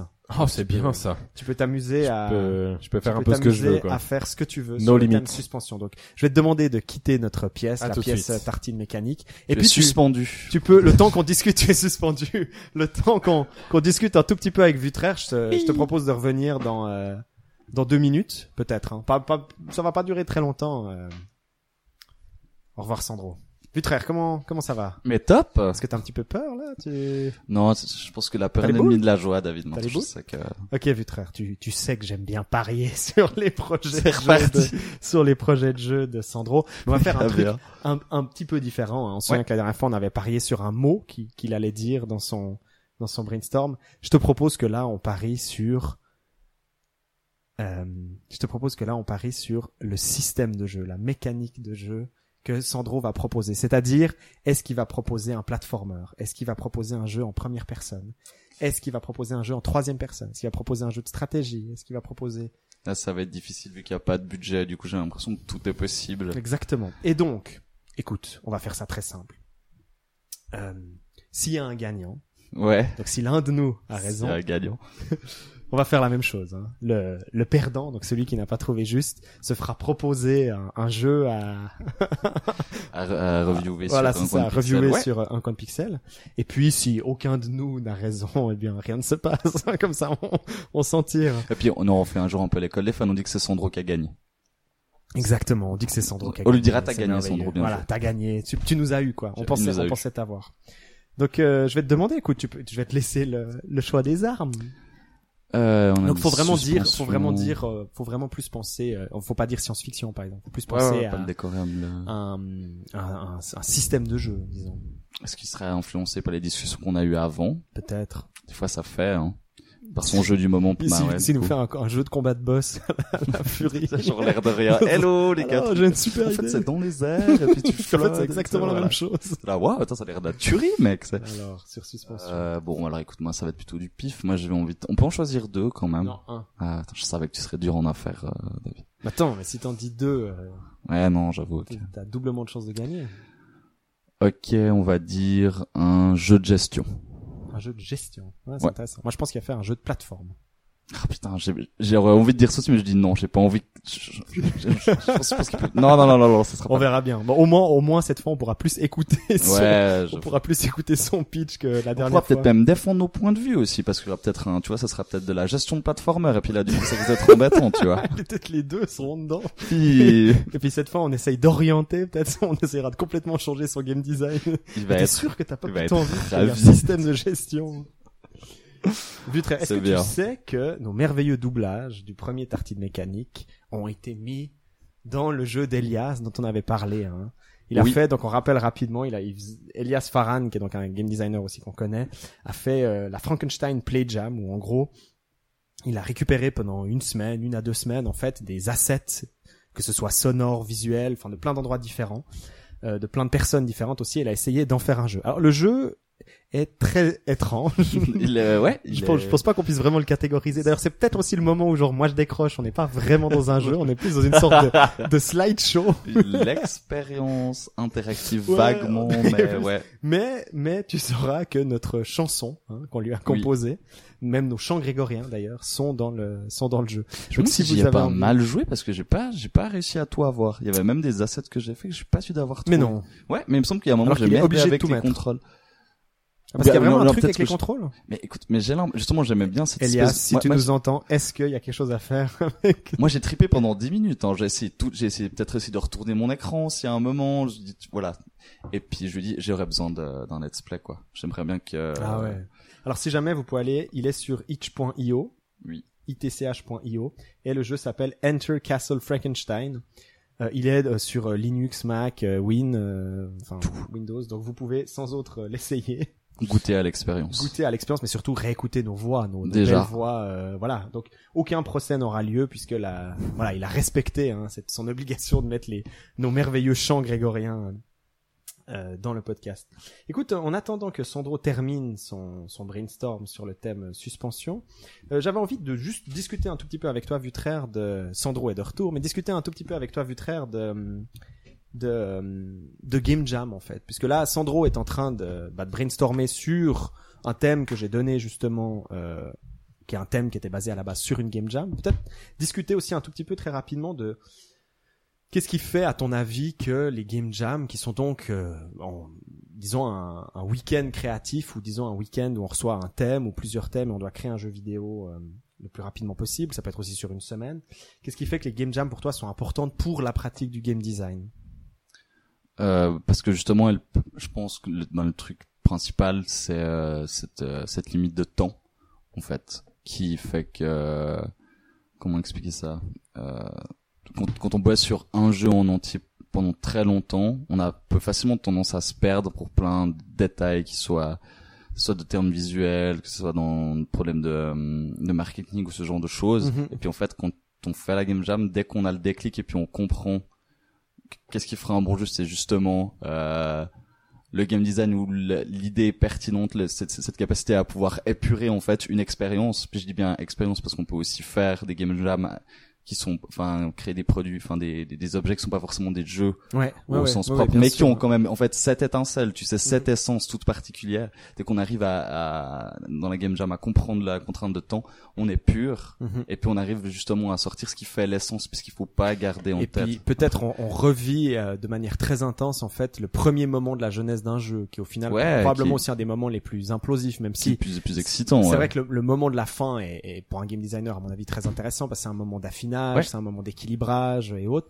Mais c'est vrai qu'il y a aussi le moment du début, quoi, le moment de l'explosivité, le moment. Ah, où- c'est marrant. Toi, tu, c'est vrai, que tu, tu serais plutôt du genre à opposer. C'est vrai que c'est deux états d'esprit complètement différents, en fait. C'est Le deux début où, au fait, tu, tu commences par éclater des horizons. Mhm. Enfin, normalement, justement, il faudrait pas trop, mais imaginons, En on game éclate, jam, ouais, il faut. voilà, ouais. on éclate des horizons, puis à la fin, où c'est justement tout le contraire, où tu passes ton temps à castrer. Mhm. Mais justement pour le mieux, mais que c'est quand même quelque Mais chose d'assez alors, qu'est-ce qui serait pour toi en tu- fait ton parce que j'ai très souvent dans les game jams j'ai vu euh, c'est peut-être toi-même enfin disons nous Oui. deux on peut le dire on est des organisateurs donc de game jam Ouais. Euh, qu'est-ce qu'est-ce qui est pour toi en fait ton même si te connaissant tu diras que ça change ça diffère selon les personnes mais qu'est-ce qui est pour toi ton timing parfait pour t'assurer quand même qu'à la fin euh, de ta game jam à la fin de tes 48 heures t'as quand même quelque chose en fait parce que je- c'est vrai que moi j'ai vu beaucoup de projets de game jam qui qui systématisent mal leur travail, qui construisent mal justement leur réflexion, puis qui à la fin ont un produit qui est qui est un peu brisé, qui est un peu éparse, euh, puis ils peuvent même pas plus que ça vraiment jouer euh, à leur, Ouais. à leur jeu en fait. Mais justement, c'est toujours drôle parce que ça dépend des participants. Typiquement, la dernière qu'on avait organisée, il y a des gens, ils sont, euh, ils sont un peu perdus justement dans la, dans la première phase, celle du brainstorming, celle où on essaye de, de comprendre qu'est-ce qu'on va faire ou bien de, de, de, de cerner ouais, le game design. Et euh, bah, ils se sont complètement cassés les dents. Eux-mêmes, ils réalisaient qu'ils ont un peu perdu le contrôle et puis ils n'arrivaient pas à se mettre d'accord. Ouais. Puis à la fin, ils avaient une espèce de, de truc qui était pas du tout ce que eux ils avaient projeté, puis ils n'étaient pas hyper satisfaits. Mhm. Mais par contre, c'est ça qui est chouette avec la game jam, enfin selon moi, plus que le- mais ça peut-être qu'on a des avis différents, plus que le produit lui-même, enfin ce qui est ce qui est abouti, c'est l'expérience qui qui a été accumulée. Et souvent, euh, ça dépend comment on a comment on aborde une game jam, quelles sont les intentions et les objectifs dès le début. Mais si c'est d'abord le fait d'apprendre, Ouais. le fait de partager avec les personnes, euh, je pense qu'on va forcément se casser les dents au début, Mhm. et puis qu'il faut aussi passer par Alors, là en fait, je, vois, je, je, si veux, je, partage cette position, bien entendu, Ouais. pour une première game jam. Je la partage Ouais. moins pour une cinquième, une sixième ou une septième game jam, où je pense que là, il, il faut quand même un peu systématiser sa manière de travailler. Il faut prendre Ouais. un petit peu de recul, voir ce qui a pas marché dans les jeux qu'on a fait Mhm. avant, pourquoi ils ont pas marché, pourquoi est-ce qu'on a on a foiré sur le code, Ouais. la méthode de travail, le brainstorm, pourquoi on est parti trop dans tous les sens puis qu'on a dû sacrifier. Alors, 60 idées ouais. de, de, Non, de- réitérer de les mêmes erreurs, ça de toute façon c'est euh, c'est que tu fais faux. Mhm. En général, Parce que je pense c'est ça qui fait très vite la différence en tout à coup des gens qui te font des Ludum Dare ou des Global Game Jam où ils te font des jeux où tu vois que les types ils ont vraiment alors après tu me diras ils peuvent réutiliser des lignes de code, ils peuvent ils peuvent reprendre des mécaniques qu'ils ont déjà travaillé ailleurs dans Voilà. le jeu et autres. Donc bien sûr il y a cet avantage. Mais je pense justement cet avantage bah c'est ça le prix qu'il a, c'est tout le travail que tu as fait avant dans les 10 12 autres Game Jam que que tu c'est tout ce savoir-faire en fait que, que Ouais. tu as accumulé. Mais du coup, tu vois, t'as un truc qui est paradoxal parce que c'est comme si t'avais accumulé du savoir de game jam et que au, au- au bout de toutes ces itérations de game jam, Mhm. t'arrives à faire le jeu de game jam parfait. Ouais. Et puis il y a quelque chose Et en même temps, qui- c'est pas vraiment ce que te demanderait une game jam. exactement plus de te vois, sortir de tes positions. c'est ouais. ça qui est Ouais. faut faire- je pense qu'il faut faire mais ouais c'est pour ça que les game jams c'est quand même un sujet qui est hyper passionnant parce que t'as tellement de manières de les aborder Mhm. et puis de, de, de- qu'est-ce que tu veux en faire en fait? Puis je Ouais. pense que c'est ça le truc le plus important après les premières dit ok pourquoi je fais une game jam? Parce que sinon c'est là où t'es déçu puis c'est là où tu perds du temps Mais ça vaudra probablement la tête dans un prochain, la, la, la peine dans un prochain euh, tartine mécanique de peut-être développer un petit peu plus, disons toute une réflexion, peut-être dans un le reste Ouais. que garniture sur vraiment euh, Ouais. avoir une, une vraiment une discussion sur comment systématiser au mieux son travail dans une game jam. Parce que c'est vrai Ouais. que typiquement, en tout cas nous, notre, notre, notre communauté de créateurs est beaucoup face en fait à ça, et c'est vrai que moi je vois beaucoup de je vois beaucoup de voilà de, de gens qui arrivent pas à terminer, qui ont mal structuré leur travail euh, et autres. C'est vrai que moi je mets beaucoup je mets beaucoup l'accent là, l'accent là-dessus quoi, sur euh, vraiment les, les dernières euh, les dernières heures. C'est vrai que probablement très souvent, puis on, on remarquait ça aussi avec Sandro, euh, tout le, le final n'est finalement pratiquement plus du game design. C'est uniquement faire en sorte que tous les éléments qu'on a dessinés, Qu'on qu'on a codés, arrivent plus ou moins à tenir en place, mais il y a, il y, a, il y a aucun moment qui est donné à la post euh, à la post Ouais. euh, production, à l'affinage euh, et autres. Je trouve que c'est un exercice très frustrant pour un game designer, euh, les game jam, à mon sens, Ouais. parce que bah, souvent euh, le travail intéressant com- commence quand la game jam s'arrête en fait. Donc c'est un peu, c'est un peu, voilà, les, les éléments de jeu commencent à être en place, on peut commencer à tuner des trucs, Mhm. puis bah c'est fini quoi. Ouais, donc euh, donc c'est vrai que c'est, ouais. Il, est, il est intéressant effectivement dans le brainstorm de démarrage où tu poses Ouais, les premiers éléments du jeu, mais après t'es es très vite effectivement en position assez passive ou Mais c'est pour ça que j'aime beaucoup ta méthode de dire bah on pose les éléments de jeu et ensuite les game designers ils font un jeu de société à côté. oui c'est ça. Parce ils- que je trouve que ils c'est- continuent à alimenter Voilà. leur cerveau. Et je trouve euh, que c'est c'est c'est très intéressant parce que du coup euh, on- là du coup avec un jeu de société on est en permanence sur Mhm. le sur le point enfin sur le game design quoi Ouais, Euh, et je trouve que vraiment Parce que c'est beaucoup moins dépendant du reste. bah voilà exactement parce que comme il y a pas de reste à part découper des, des, des feuilles de papier et puis euh, et puis euh, écrire Mais des trucs sur un Mais morceau tu vois, c'est quand même drôle parce que moi, il y a un truc que j'aime beaucoup dans le game design, c'est aussi cet art d'être le lion. Oui mais Parce qu'il faut aussi être capable, tu sais, après de garder un œil sur les visuels et tout, puis de s'amuser en fait que qu'il y ait une synergie constante. Puis ça, c'est un truc qu'on voit pas C'est souvent en game te- jam, mais qui est ça te hyper, moi je trouve d'être hyper très proactif puis d'aller Voilà. voir ce que font tout le monde en fait pour être sûr que Ouais. ce qui est en train d'être mis en place va pas euh, Bah disons que coup, le problème c'est qu'il y a quand même beaucoup de choses en game jam. On a, on n'est même pas encore dans le lit. On est, les, les, des fois les, les, les programmes, les programmeurs le premier jour sont même en train de se demander bah, comment est-ce qu'ils vont programmer les choses. Tout puis là bon, tu fais sert pas à grand chose.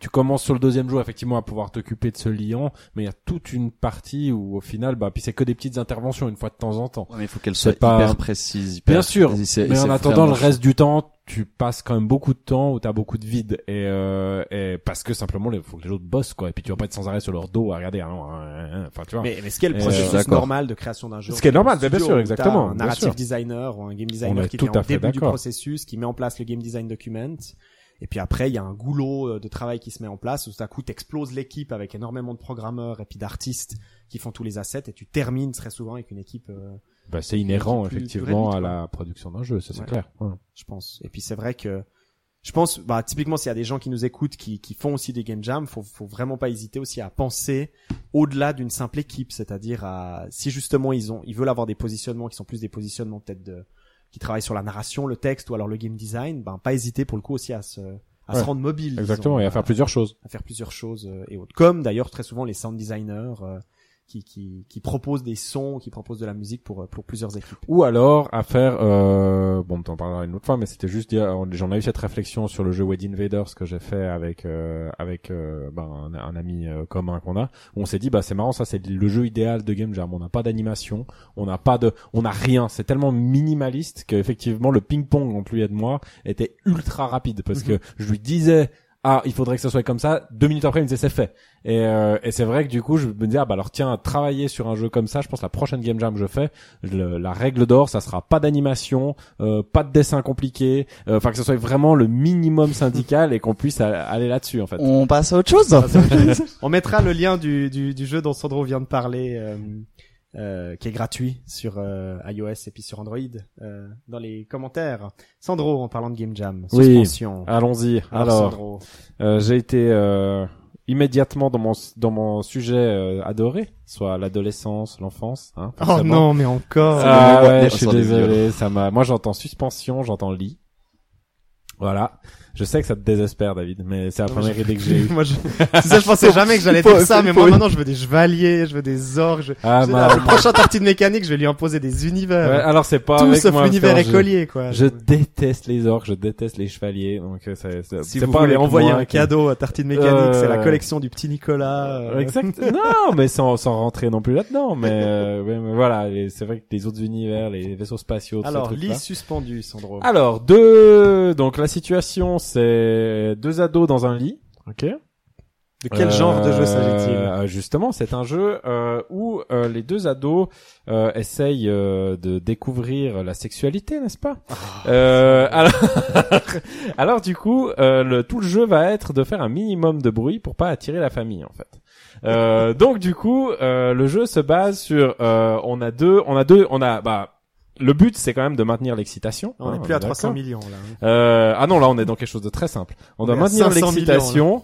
euh, donc on va avoir certes, toute un- une palette d'attouchements qui valent un certain nombre de points d'excitation, euh, mais qui font du bruit et qui vont du coup activer, euh, activer la, enfin du bruit et qui du coup va attirer les gens de la maison, de la maison et que ce soit des gens qui vont pas prendre beaucoup de temps comme le chien et qui euh, selon euh, le taux de bruit va attirer derrière la porte des gens de plus en plus dangereux et qui risquent bah, comme la mère ou comme le père qui risquent de nous attraper. Donc le but va être de gérer bah déjà quand ils viennent, il va falloir gérer euh, le temps qu'ils prennent euh, pour euh, pour les éloigner. Pendant ce temps-là, l'excitation baisse et et du coup essayer de maintenir l'excitation sans faire trop de bruit pour pouvoir euh, arriver euh, à finir notre intercourse, n'est-ce pas, en gagnant et sinon en perdant si on se fait gauler. Voilà. Est-ce que Sandro, tu dirais que le genre de ton jeu, c'est un jeu de gestion? C'est un jeu de gestion totalement. J'avais. C'est un jeu de gestion. Très bien. Alors, Vutraire a gagné. Bon, déjà, voilà, ça s'est mis de côté. On Je en reparlera après. On avait parlé, on avait parié sur le genre du jeu. Et moi, j'ai Ah. parié que t'allais faire un platformer. Lui, il a parié que t'allais faire un jeu de gestion. Ouais, bah, c'est totalement un jeu de gestion. C'était bien de connaître. joué. Il s'agit d'un jeu de gestion. Donc, Ouais. probablement, puisque t'as, pour bien imaginer aussi le visuel que j'essaie de comprendre. Déjà, il y a un truc qui est très problématique. qu'il s'agit d'un jeu d'inceste. Donc, c'est deux frères et sœurs Non, qui, pas du tout. Ah, Oh là là, le mec. J'ai pas très bien compris. Mais pas du tout. On est dans la même chambre. On est, Mais c'est- pas qu'est-ce du que tout, c'est que cette mais histoire pas du tout. Mais c'est, non, mais c'est la configuration classique de quand on a notre petite copine à la maison. Je et ne sais pas, puis- moi. Ah bon, bah, vois pas de quoi vous parlez, Voilà. monsieur. Donc, euh, notre petite copine ou notre petit copain à la maison, et puis on n'a pas envie de, de quoi. se faire gauler, quoi. Et, euh, et du coup, parce qu'on n'a pas trop le droit de faire ce genre de choses, et puis papa et maman, ils veulent pas trop, quoi. C'est une pyjama party, mais en fait, on veut Le jeu est, le jeu est ouais. sponsorisé par l'église catholique. Totalement. Famille de France. Feu famille de France. Je sais pas. Voilà, quelque chose de très personnel. Donc dans, voilà, dans, ce, dans, ce, dans ce game design toujours. de Sandro. Toujours. Mais juste pour comprendre. Donc alors, ok, d'accord. hein, On n'est pas dans un non, on n'est pas du tout dans un Bon, très bien. Et ça n'empêche pas, hein, il peut y avoir des niveaux bonus, des bonus stage des inceste. persos, des euh, skins voilà. à débloquer, Alors la skin là, du père. Voilà, on va arrêter ici. Non, mais euh, donc juste pour essayer de comprendre, parce qu'il s'agit d'un jeu de gestion. Donc en fait, t'as différentes manips. Ouais. Euh, ce que j'ai pas compris, c'est est-ce que c'est un jeu à deux joueurs où chacun joue un personnage ou c'est un jeu seul? Seul. C'est un pur jeu de gestion tout seul. Et puis, euh, quand tu dis jeu de gestion, c'est donc en gros, ce qu'il va falloir faire, c'est quelles sont les, les, les, les, les variables dans les bars en fait? C'est-à-dire, t'as un temps Bah, donné t'as- qui est genre le lever du soleil? Euh, non, non, non, non, t'as le, le but, c'est de remplir la barre d'excitation, en fait. D'atteindre l'orgasme ou pas Euh, du tout Tout en un. Oui, Oui, oui, orgasme. l'orgasme. Oui, bon après, pas- je sais pas, enfin, à cet âge-là, c'est un peu difficile à dire, mais, euh. Tu veux dire d'avoir. Mais- ok, d'accord. Non, bah, non. tu vois, à cet âge-là, tu tu touches pipi, donc euh, je, Ouais, ouais. je j'irai peut-être pas jusqu'à l'orgasme, mais tu vois ce que je veux dire. Remplir, en tout cas, l'objectif étant de re- remplir la, la barre d'excitation. Je sais pas quelle était ta vie, Sandro.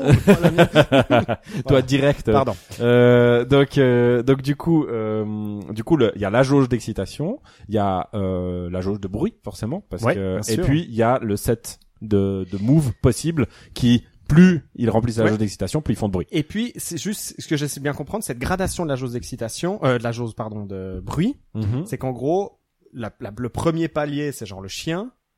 Le deuxième palier, c'est genre le frère. Exactement. Le troisième palier, c'est genre la mère. Le cinquième Et palier, voilà, et le cinquième palier, euh, imaginons le papa ou je sais pas qui, et puis là on est gaulé ou je sais pas quelque chose comme ça. On s'est fait avoir quoi.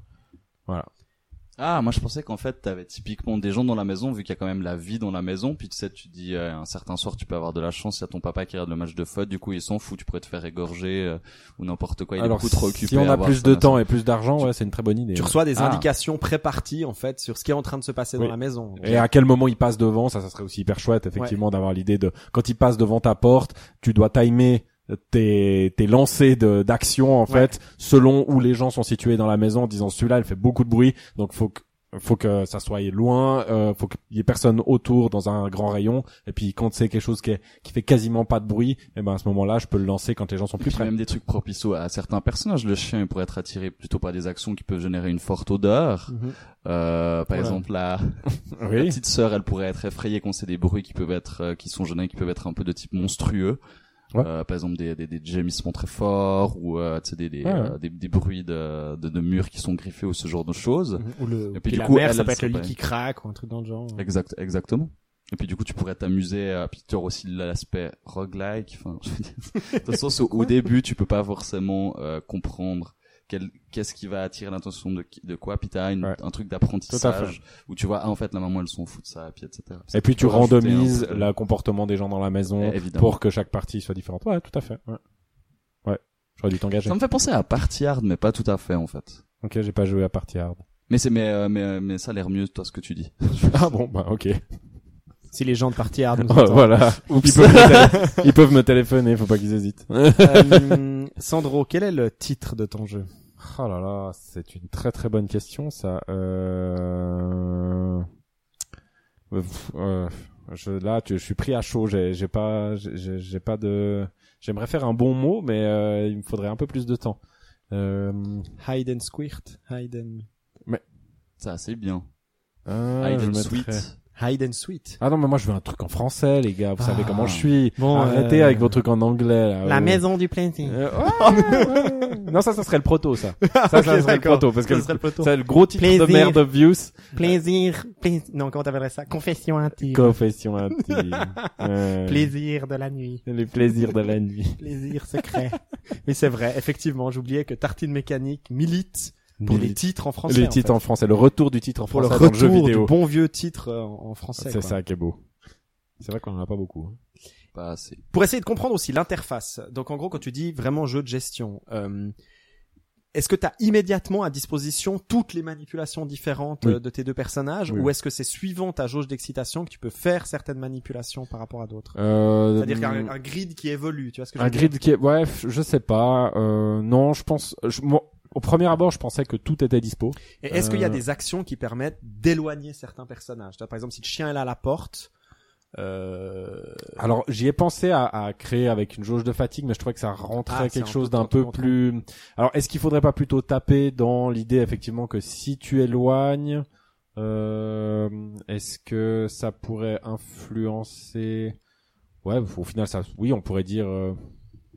Vu que ça, ça fait baisser la jauge où tu entames ta jauge d'excitation en fait plus le move te demande de de pour éloigner euh, quand tu veux faire un de ces moves pour éloigner et ben du coup il est très efficace mais par contre ça entame un grand bout de ta jauge d'excitation parce que du coup euh, tu sors complètement du trip quoi Mhm. Euh, c'est un et du skill coup, un peu catastrophe. voilà c'est un peu le skill catastrophe quoi euh, effectivement ouais, ça pourrait s'envisager faudrait voir comment ça rentre dans le truc Euh, mon habitude étant euh, si on parle juste de voilà de, de, de, de façon de designer moi j'ai tendance à vraiment partir avec le minimum ouais, ouais, je comprends. voir comment ça En, en fonctionne fait, c'est amusant, mais ça me fait beaucoup penser à- au jeu que tu avais pitché dans le Tartine Mécanique 2, Assassin's Creed SS, oui euh, Shadow Shadow, qui est aussi une lecture de pattern en fait, qui est aussi en fait un, un jeu de lecture de pattern. Alors je dis pas que c'est exactement la même chose, je suis pas en train de dire Ouais. que tu pitches toujours la même oui chose. oui non non mais il y a, il y a une façon de oui Mais- je suis tout à fait mais d'accord y c'est un façon- apprentissage de Oui. déplacement de l'intelligence artificielle en fait. Oui. De- Ouais.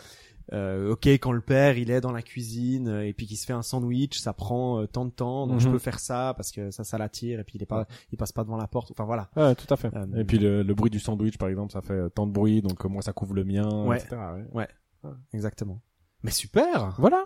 Mais qu'est-ce qui se passe, Sandro? Tu nous proposes un jeu coquin. T'as vu? Ouais, mais c'est coquin mignon, hein. C'est pas coquin Ah, bah dégueu alors, moi comme je t'avoue, là hein. j'ai des images. Ouais, euh, c'est voilà, moi, hein. non, non, mais moi c'est Ah, tu, tu coquin donnes ça, tu donnes ça à Mathieu, l'illustrateur de Chagata Games. Ouais, mais non, mais c'est que ça. Moi, je, moi, je donne pas. Dans On met notre jeu hardcore. sur, on met notre jeu sur. Patreon, là où t'as beaucoup de projets. Non, non, mais, euh, non, mais moi, T'as c'est. beaucoup de projets un peu érotico-porno. Non, non, mais moi, euh, c'est sensible, c'est du de bien. l'amour, c'est, c'est pas. J'imagine même la fatalité, elle tombe enceinte, quoi. Ah ouais, je sais non, tu mais tu vois, vous, vous tombez tout de suite dans les trucs dégueux. tu vois, c'est ça. On peut pas discuter avec vous.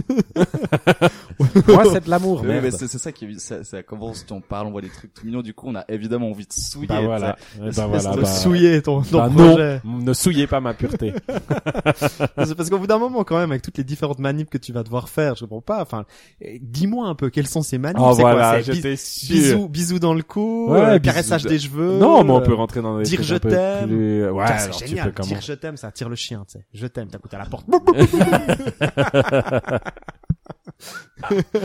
Non, non, après on peut se lancer dans l'exploration corporelle, tout ça. Non, non, Ah, bien quand sûr, même. quand même. On Mais est quand même dans du coquin. On est dans du coquin, mais dans du coquin euh, avec, euh, ouais, euh, c'est des ados quoi. C'est Est-ce que pas. est-ce pas que c'est une vue un cul, peu à la genre Sims ou est-ce que c'est on est vraiment dans un truc vue de haut? Enfin, je, je sais pas, je, je brainstorm un peu les vues. Ah, je verrais- J'ai du mal à imaginer la, la vue que.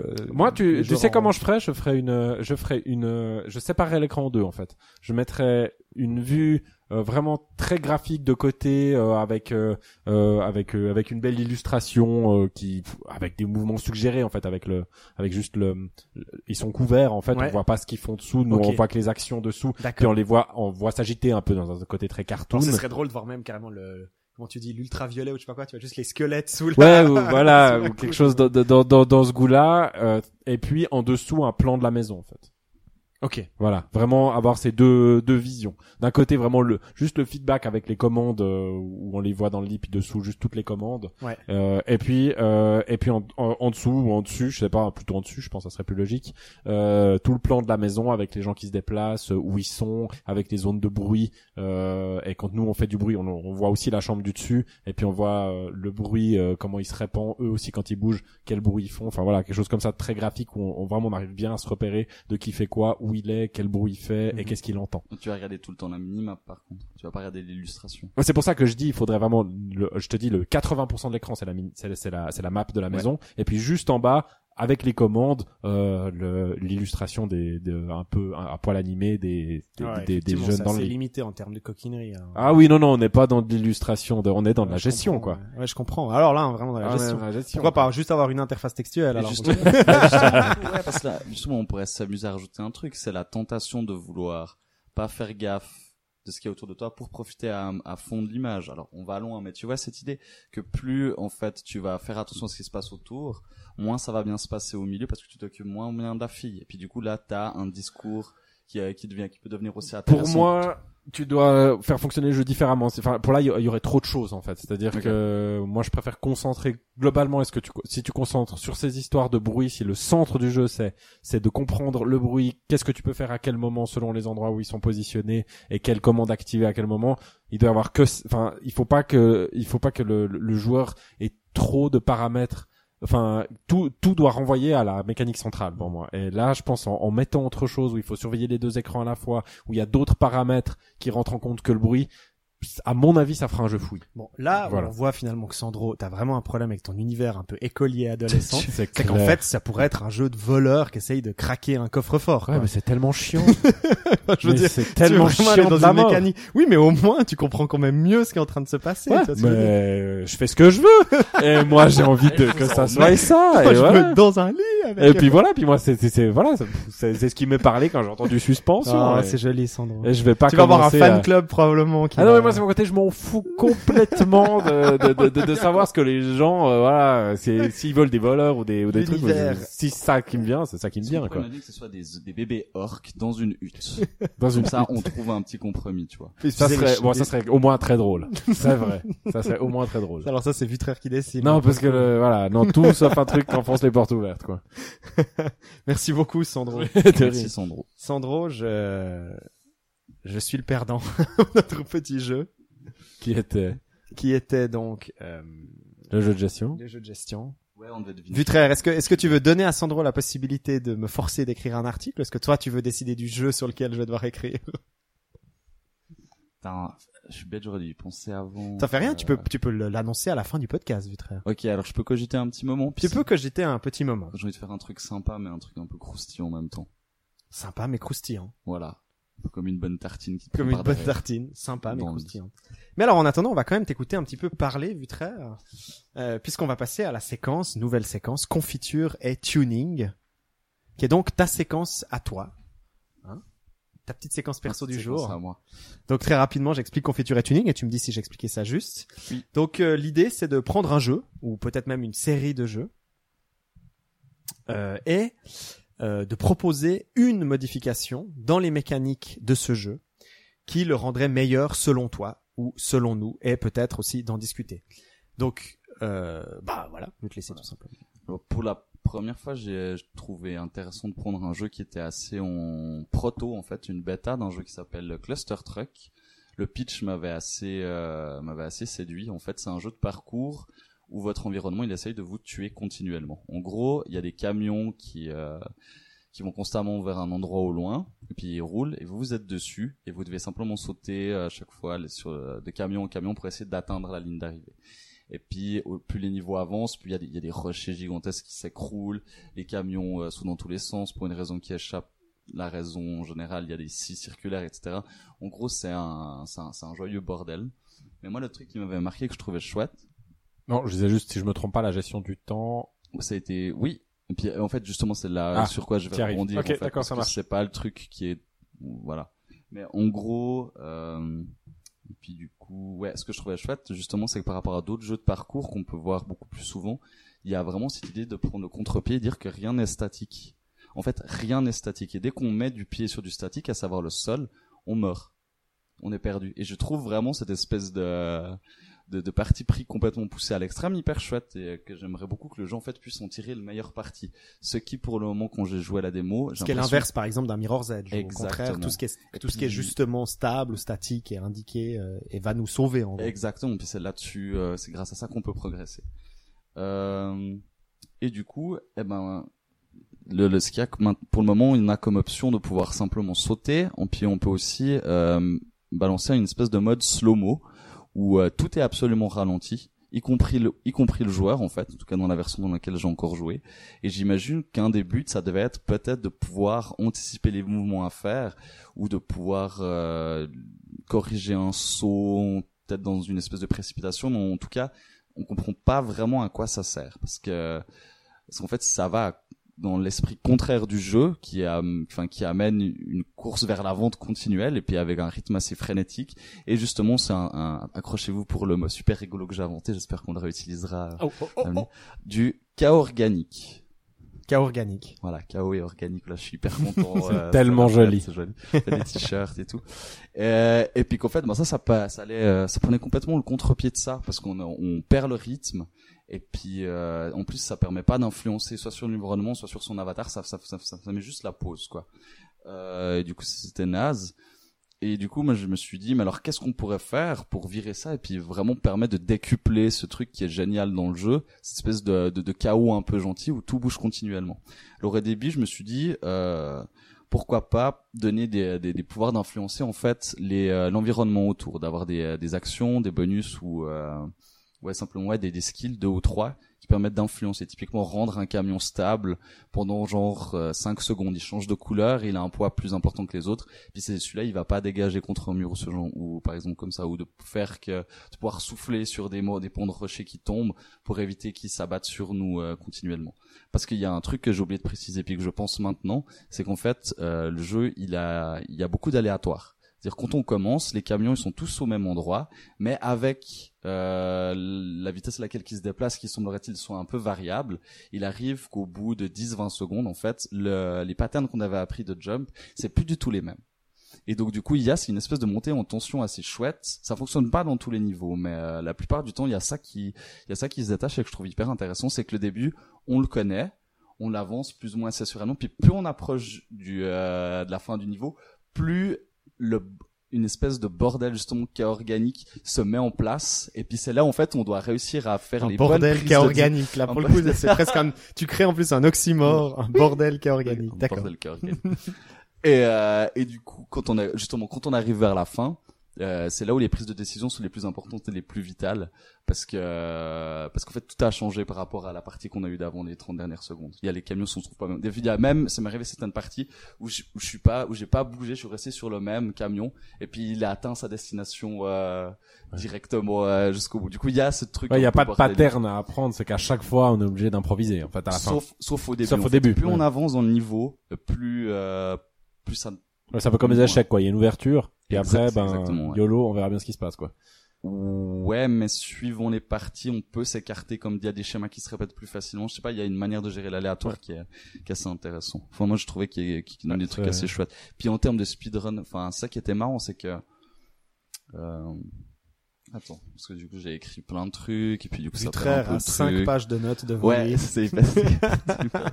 Mais cette fois, j'ai pas fait des dessins. Non, et puis en gros, euh... moi, ce que j'aurais trouvé vraiment chouette, Donc voilà la mécanique que tu penses que tu aurais dû changer, que Ouais. Cluster Truck devrait changer. c'est-à-dire ce fait de pouvoir arrêter le temps qui est Ouais. pourri. Qui D'accord, Qui rien. sert absolument Est-ce que tu penses que ça serait gérable en temps réel? Euh, oui. Ouais. Bah moi la plupart du temps quand je finis les, les parties en tout cas pour le moment c'est sans le sans, Ah, sans en le courant son, tout le temps en fait. Ça sert à rien ouais. Et du C'est coup vrai que moi aussi, quand j'y pense, quand j'y ai joué, j'ai- aussi la plupart du temps, j'ai Ouais, pas utilisé, jamais j'ai posé le jeu. tu vois. À deux trois exceptions près, ils ont deux trois patterns où d'un coup tu sais plus où sont les autres camions Ouais. et du coup là ah ça oui c'est juste. Et puis tu regardes où ils sont. Mais sinon, euh, mais je crois que quand tu bouges la tête, ça se remet à bouger ou bien Ou c'est que quand tu Euh, Quand tu laisses appuyer le clic de droite en fait t'as la t'as ta barre de slow mo qui euh, qui rétrécit. ah ok.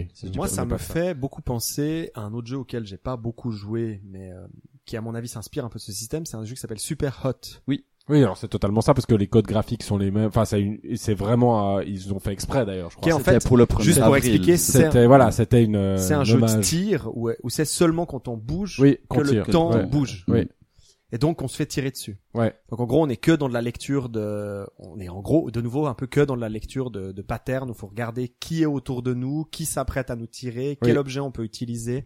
En gros, c'est que de l'optimisation de trajectoire. Oui. Euh, il faut que je chope cette télé pour l'acheter sur lui, mais il faudra que j'évite la balle de ce gars Ouais. qui me qui me tire dessus. Ouais, Et alors, ce que tu dis, c'est que Cluster Truck ne fonctionne pas comme ça. C'est-à-dire, c'est le joueur qui active le, slow-mo. En tout cas, quand j'avais joué au proto, euh, ils, avaient, ils avaient pas fait le switch, puis il y avait pas eu cette campagne de com avec justement Super Hot qui était Alors au début. moi j'ai joué à la version d'après, donc c'est pour Ouais. ça que je me souviens pas de cette idée de ralentir. Là, c'était comme super hot en fait. Tu te mets, t'es à bouger et puis tous bouger à la vitesse à laquelle tu bouges en fait. Et je crois qu'il l'avait fait justement pour le 1er avril, Ouais. euh, si je dis pas de bêtises. Voilà, oui, c'était il y le a- 1er avril. Ouais. voilà, Puis il y a quand même une autre version normalement qui, je crois pas, qui est partie que pour ça. Si je dis pas de bêtises. Alors il me semble qu'effectivement c'était de la promo pour le vrai Voilà. jeu, ouais. C'est que, auquel j'ai pas joué. euh, effectivement, toi t'as joué apparemment à cette version. Et alors, qu'est-ce que tu proposerais Mm. Pour améliorer tout ça En fait, de rendre le, le joueur complètement responsable du, euh, du bordel. C'est-à-dire Ah. que, c'est-à-dire qu'en fait, t'as une manière safe de pouvoir jouer, c'est ne faire que sauter. Et puis, du coup, par contre, ça prend beaucoup plus de temps. Mais dès le moment où tu veux faire un meilleur score et puis profiter un peu du fun du jeu, t'as, t'as, t'as à disposition un petit arsenal de, de capacités qui va générer beaucoup plus de chaos autour de toi entre, c'est-à-dire la vitesse des, euh, des- camions, voilà, quelque chose d'organique. Et puis, par contre, qui va faire qu'une fois utilisé, eh ben, euh, ça va être plus difficile de rebondir. Tu gagnes du temps, mais par contre, après, il va falloir pouvoir réagir de, manière beaucoup plus pertinente puis par rapport à l'action euh, pour pouvoir reprendre un peu l'avance qu'on a qu'on a créé. Puis il y avait il y avait des, il y a des trucs qui peuvent être assez marrants à faire, genre typiquement on projette trois euh, copies de soi-même en avant, comme des espèces de cadavres qui flottent puis qui vont tomber, puis pendant qu'ils sont en l'air, on peut s'imaginer se téléporter les uns dans les autres, et puis au Hmm. bout de 5 secondes, les duplicata ils explosent, et puis justement, enfin il y avait plein Mais de tout ça en temps réel, non? Ouais. Parce que le jeu va assez vite. Ouais, justement après il y a peut-être Ouais. aussi quelque chose à faire pour baisser le ouais. la vitesse. Mais je trouvais chouette en fait par contre de donner plus de, de, de faire que le joueur était responsable du coup Je parce qu'en fait trouve très bien. plein de moments en fait je- le truc qui m'a qui m'a plus le frustré dans le jeu en fait c'est qu'à un moment t'as l'impression de faire un super run et puis à cause d'un truc random que que tu peux pas du tout anticiper parce que genre ton coup il y a une roue qui est un peu décollée d'un camion euh, tu peux même plus aller en avant parce qu'avec les timings de scie circulaire et puis de camion en fait t'as pas de possibilité de réussir sans déconner Donc en fait, plutôt que une manipulation du temps, tu suggères une manipulation de l'espace. Ou, ou ouais en fait on pourrait dire ça.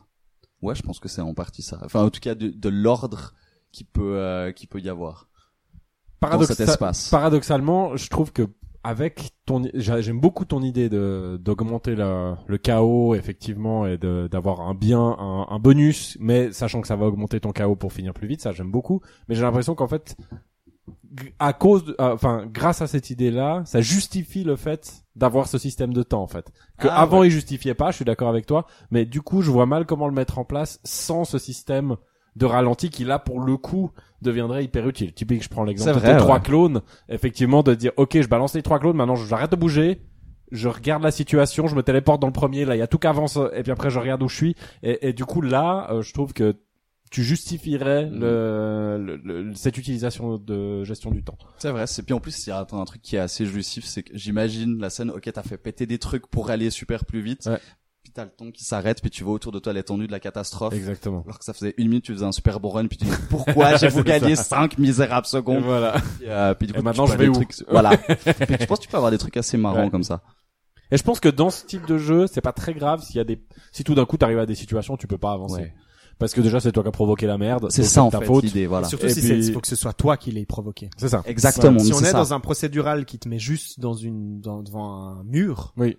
bah là, alors, pour le coup, la frustration est énorme. Ouais, elle est énorme. gigantesque ouais Euh, c'est euh, c'est un des un des problèmes que j'ai notamment on en parlait un tout petit peu sur le, le, le Facebook avec le ce jeu mobile Power Hoover Ouais. euh, qui est que je trouve effectivement très bien qui est euh, euh, qui a un mode challenge justement où euh, il y a toute une manipulation un peu à la F0 sur un tube Mhm. en tout cas le, le premier et il y a effectivement des séquences où on doit on doit passer des obstacles qui sont impassables, qui sont infranchissables. C'est-à-dire le procédural Ouais. de l'obstacle fait que, ma foi, t'es t'es pas sur la bonne courbe au bon endroit au bon moment et donc tu prends le mur. Tu me prends le mur. Ouais. Donc t'as aucune possibilité pour le coup. La difficulté est créée que par en fait la difficulté du procédural.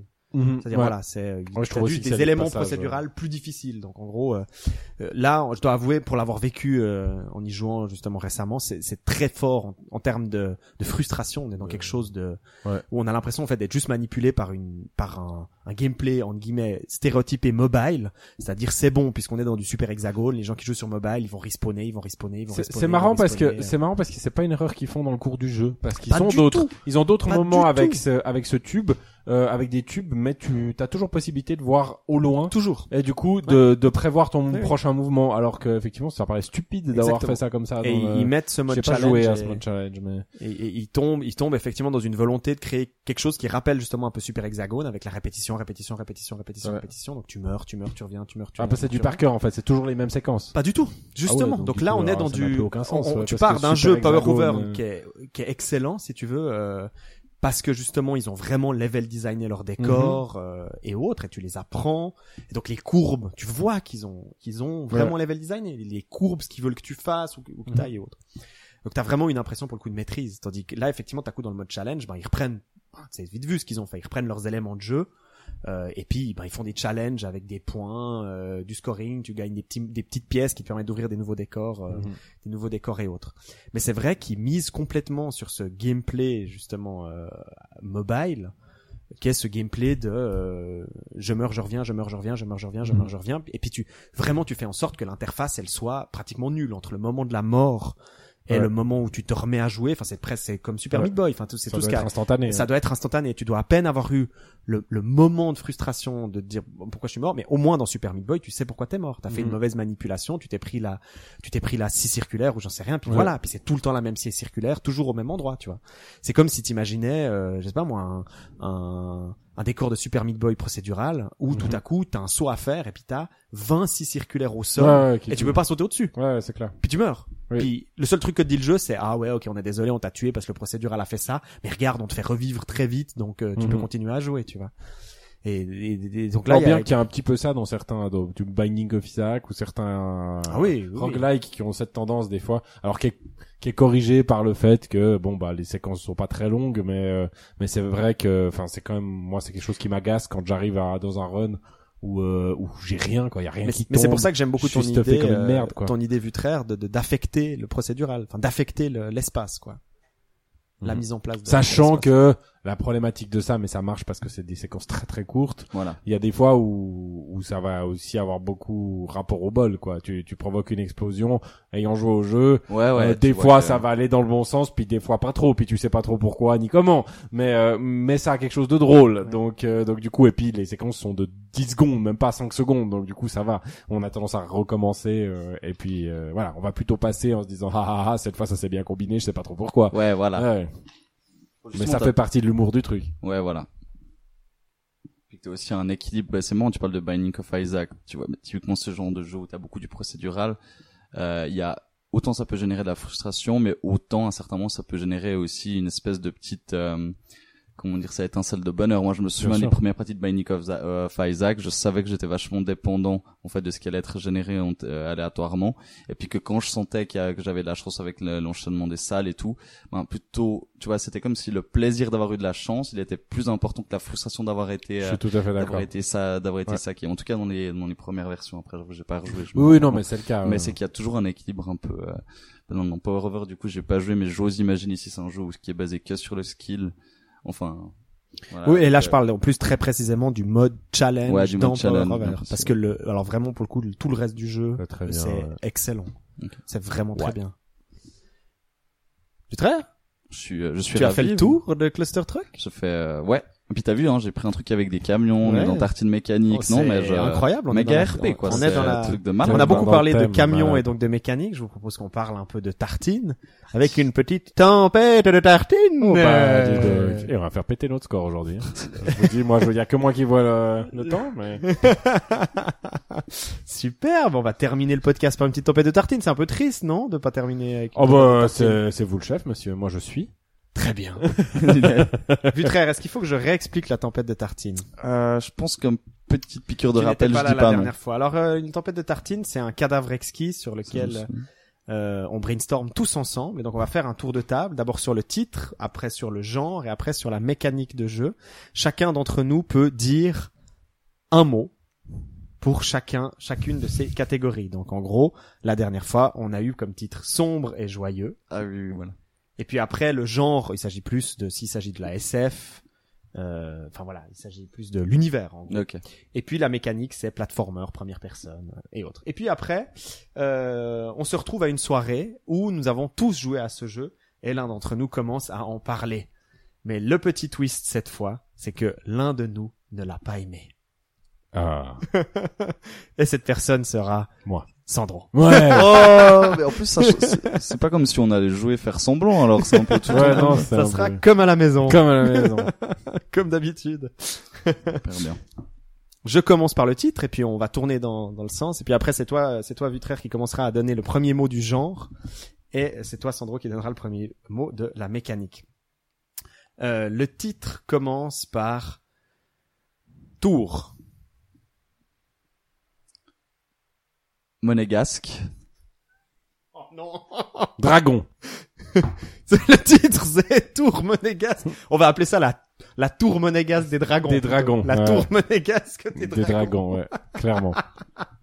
Mais les- On rappelle qu'on est la- qu'on milite pour le retour des titres en français. Je, je pense qu'on le fait vachement bien. je l'aime bien. Et puis pour le Tour retour des... Monégasque des dragons, ça, ça va vendre. Hein. Là, direct là, les les actionnaires, ça leur plaît. Et puis là, c'est le, je commence avec le genre. Voilà, c'est euh, en gros l'univers, si tu veux. Ouais. Euh... Post-apo. Euh, Simulation. Ouais, c'est simulation, c'est pas C'est vraiment moche. un genre. Hein. Ah bah c'est- oui, c'est enfin, oui, mais bon bref, on va pas en parler maintenant mais euh, alors du coup euh, je sais pas Non, euh, alors ok, je te infiltration, laisse. Simulation infiltration post. si. Ok, ok, ok. Non, non, je te laisse, je te laisse. Simulation post-apo. Et moi, je vais dire. Euh, je vais dire scientologue. Un genre. Ah, c'est cool. Ouais, le, le, le décorum. Puis c'est après les mécaniques. Ah, mais on n'est pas dans les attends. Ou c'est moi qui ai mal Ouais, mais pas un les genre mécaniques. de jeu. Non, non, on- le troisième, c'est les mécaniques, justement. Alors Ah. c'est normal que tu peux pas aimer, hein, si Ah ouais. tu comprends pas le jeu. Non mais je comprends pas parce que simulation c'est pas un, un, un genre. OK, puis scientologue oui. Alors, genre, c'est Ah. l'univers. Oui, Ah. bah, l'univers scientologue, l'univers de la scientologie, c'est les Ah, extraterrestres qui j'ai viennent cru sur genre Terre, de jeu, genre shooter. Bon, on va recommencer. Ah, non, genre euh, euh, j'ai cru shooter ou genre Ah. euh, voilà. catégorie générique si tu préfères. On parle, d'un- on Ah, parle du genre de la science-fiction, on ah, parle, on parle du genre de la genre, fantasy. Ok, moi je pensais genre, genre de jeu, ça c'est mon côté. euh, Ouais, c'est pour ça que la troisième catégorie c'est mécanique. Ah voilà. Ouais mais c'est différent. Mais bon bref, d'accord, ok. Parce que mécanique et un genre, c'est pas la même chose. Ok, d'accord. Alors que où est-ce que tu préfères qu'on appelle ça Système Euh, non, je dirais uni, uni, euh, univers. Alors pas non, mais c'est juste que le deuxième, ça soit ouais univers ou euh, univers. Pour moi, c'est plus clair. Parce que genre, je, je pense tout de suite à genre de jeu, mais univers, c'est plus clair. Univers, Ah, du coup, je comprends. Ouais, simulation, Alors, ça a pas tellement de sens. On est ouais. désolé. Alors, est-ce que tu veux quand même dire post-apo Non, Ah. non, c'est Tu, veux, tu proposes quelque chose d'autre? Vas-y. Euh, souricière. Médiéval. Gore. Sierre médiéval, go. Je suis hyper content que t'aies dit gore, c'est, ça, Bah, va, ça va trop tu parles des souris, moi je vois gore, moi je vois gore, moi je vois. Monégasque. Tour monégasque des dragons Après, on s'étonne que je vais pas aimer le jeu. dans l'univers de la souricière. Je crois que ça va être le meilleur jeu de toute ma vie, en fait. Ça va, Euh, Ah mais si le jeu nous plaît, nous en ferons euh, quelque chose peut-être. Et enfin le genre de jeu, et c'est Sandro qui commence. Euh, alors, euh... bon, alors, euh... infiltration. On va vraiment refaire le jeu question Ah oui, j'ai dit infiltration. Infiltration. Alors moi je vais dire. Euh... Euh...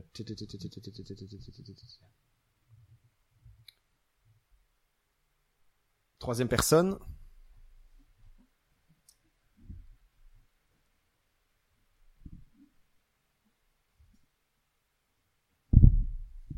Euh, infiltration troisième personne, one button. One button. Tout d'un coup, c'est ça le truc. Ah, c'est bon ça. Infi- Alors, nous avons un merveilleux jeu auquel nous avons joué tous hier soir, que Sandro n'a pas aimé d'ailleurs. Ah, c'était une catastrophe. Euh, Alors franchement, donc, euh, il s'agit de la tour gars, monégasque des garçons, des, des dragons. Donc, pour ceux qui savent pas, monégasque, c'est donc à Monte Carlo. Oui. Hein, n'est-ce pas hein, Puisque c'est toi qui l'as dit.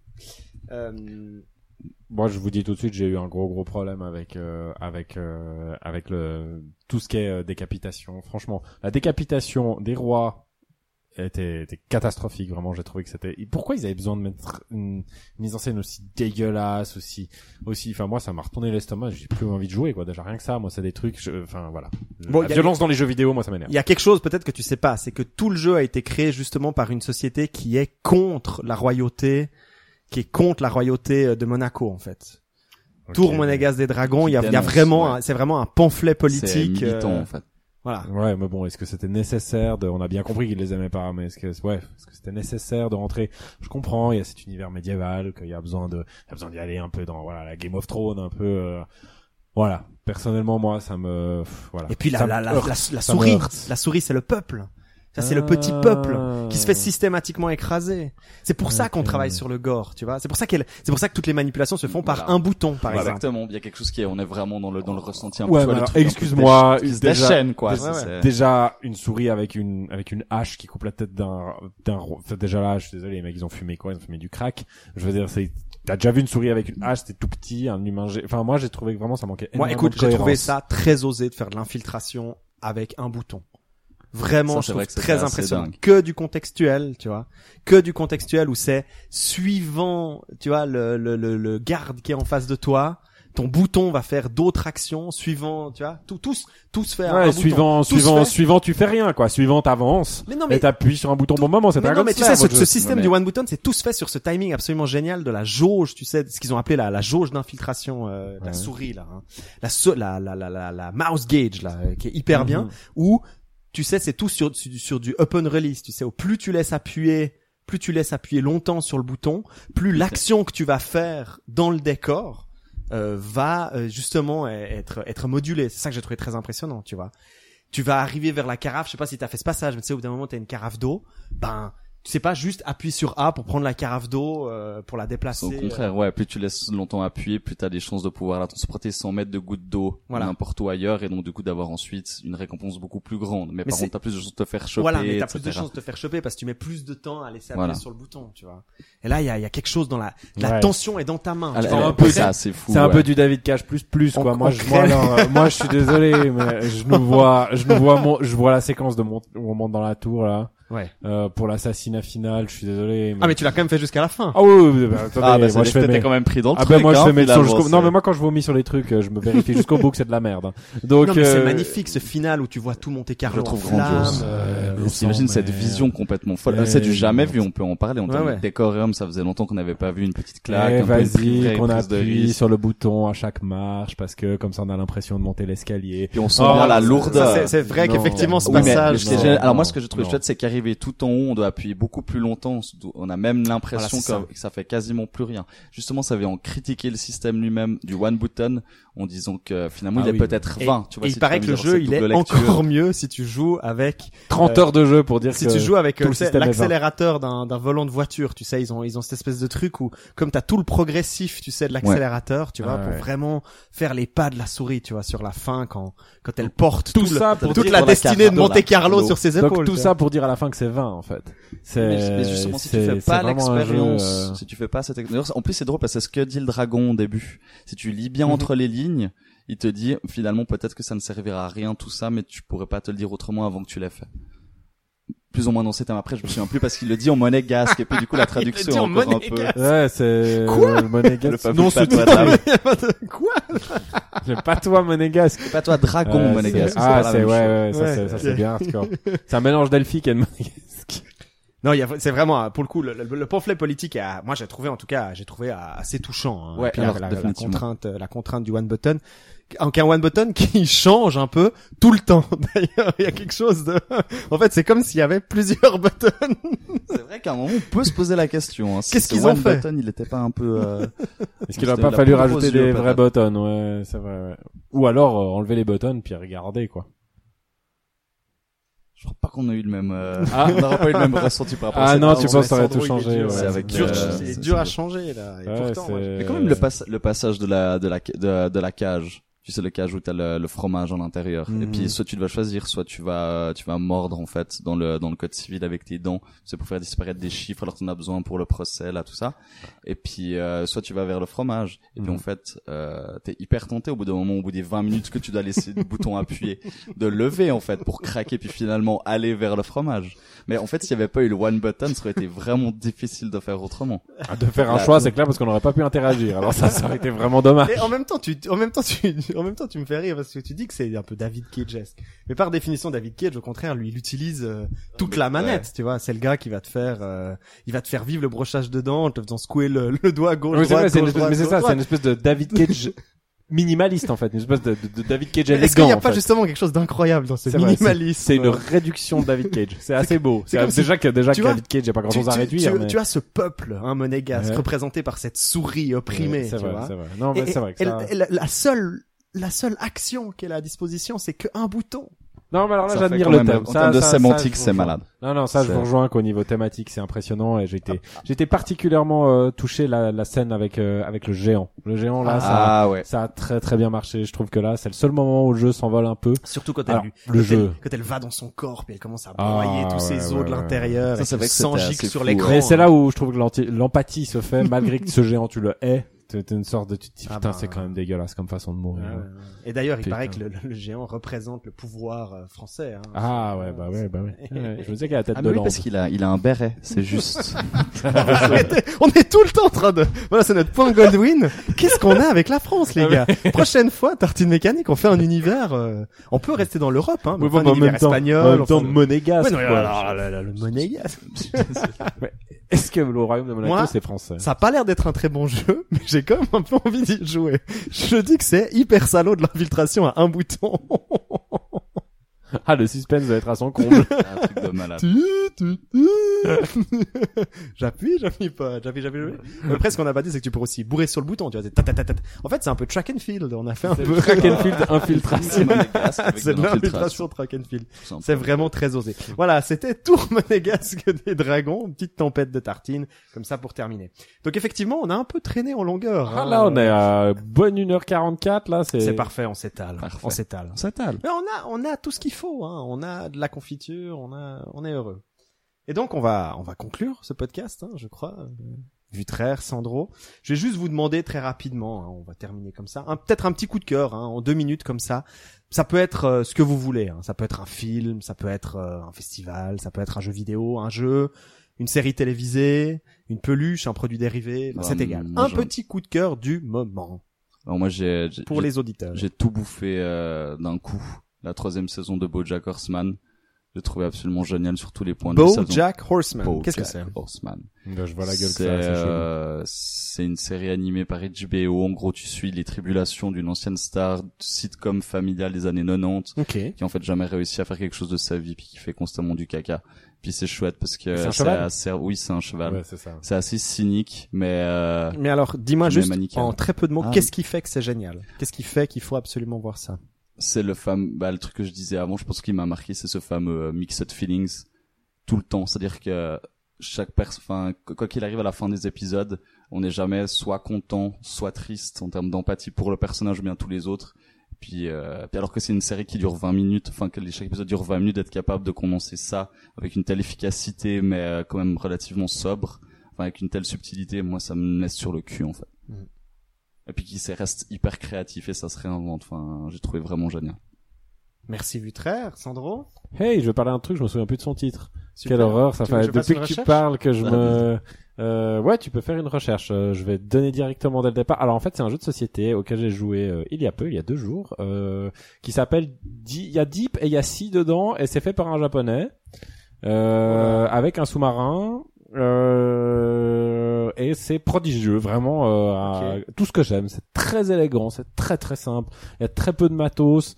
Euh, c'est juste un petit sous-marin avec Deep Sea Adventure de Deep Sasaki Sea, exactement, c'est ça, Deep Sea Adventure. Et c'est, euh, il est donné, il est, on le trouve dans sa boîte japonaise d'origine parce que le matériel a, Ouais, a rien d'écrit dessus. Ouais. Euh, donc euh, du coup, ils ont juste mis les règles en français et c'est euh, hyper bien. Mais vraiment, euh, jouez-y. euh, c'est vraiment, il faut. Le but, c'est de descendre sous l'eau, euh, choper des trésors et, euh, et ce que chacun va ramener euh, dès qu'on prend, dès qu'on prend un trésor. Du coup, on est plus lourd et, euh, et on pompe plus d'oxygène dans le dans le dans le sous-marin et du coup il faut calculer le temps de remontée euh, et de pas mourir et du coup comme tout le monde se met à prendre des trésors et devenir de plus en plus lourd et à pomper dans le l'oxygène du sous-marin et ben quand elle est vide on meurt tous.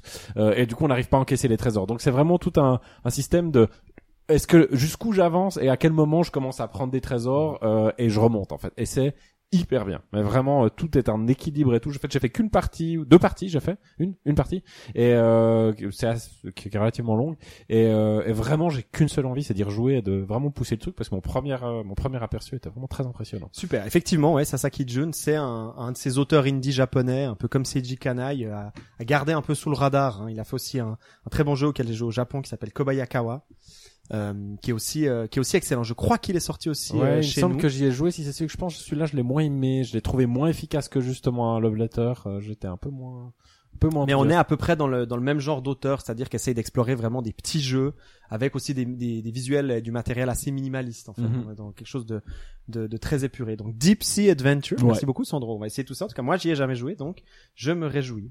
Et puis euh, moi mon mon petit coup de cœur euh, de la semaine parce que je me les suis refait. Et je continue à penser que c'est une des séries qui, à mon avis, explore le mieux, ou qui incorpore plutôt le mieux euh, le jeu vidéo euh, dans sa narration. C'est aussi une série TV.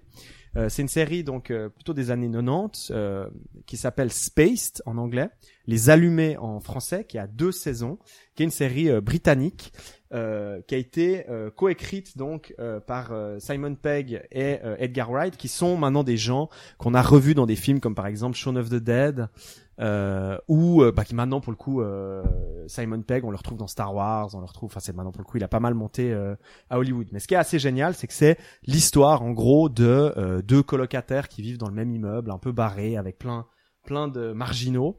Et puis euh, le personnage de Simon Pegg, comme dans Shaun of the Dead, comme dans euh, d'autres des films où il apparaît, joue très régulièrement aux jeux vidéo. Mais ce qui est là très intéressant, c'est qu'on est dans les années 90, euh, enfin dans les années 90, donc dans un milieu disons en tout cas médiatique où le jeu vidéo était très mal vu et aussi très mal exploité très souvent hein, que ce soit au cinéma ou euh, que ce soit aussi surtout dans les dans les séries télévisées. Et là c'est assez impressionnant ce qu'ils font puisque à aucun moment la pratique sa pratique du jeu vidéo est remise en question on a des scènes où il est en train de jouer par exemple à Resident Evil ou à Tomb Raider et euh, jamais disons on, on, on questionne même ce positionnement jamais on a un personnage qui d'un coup fait pourquoi tu joues aux jeux vidéo c'est comme s'il lisait un tu livre ou regardait un film, quoi. voilà, c'est comme si. Donc déjà, ça, on a quelque chose de très impressionnant par rapport à ça. Et au-delà de ça, ils vont même, à mon avis, ils, ils passent même le deuxième, euh, le deuxième niveau. Et euh, ils utilisent dans la narration de l'épisode le jeu auquel il est en train de jouer.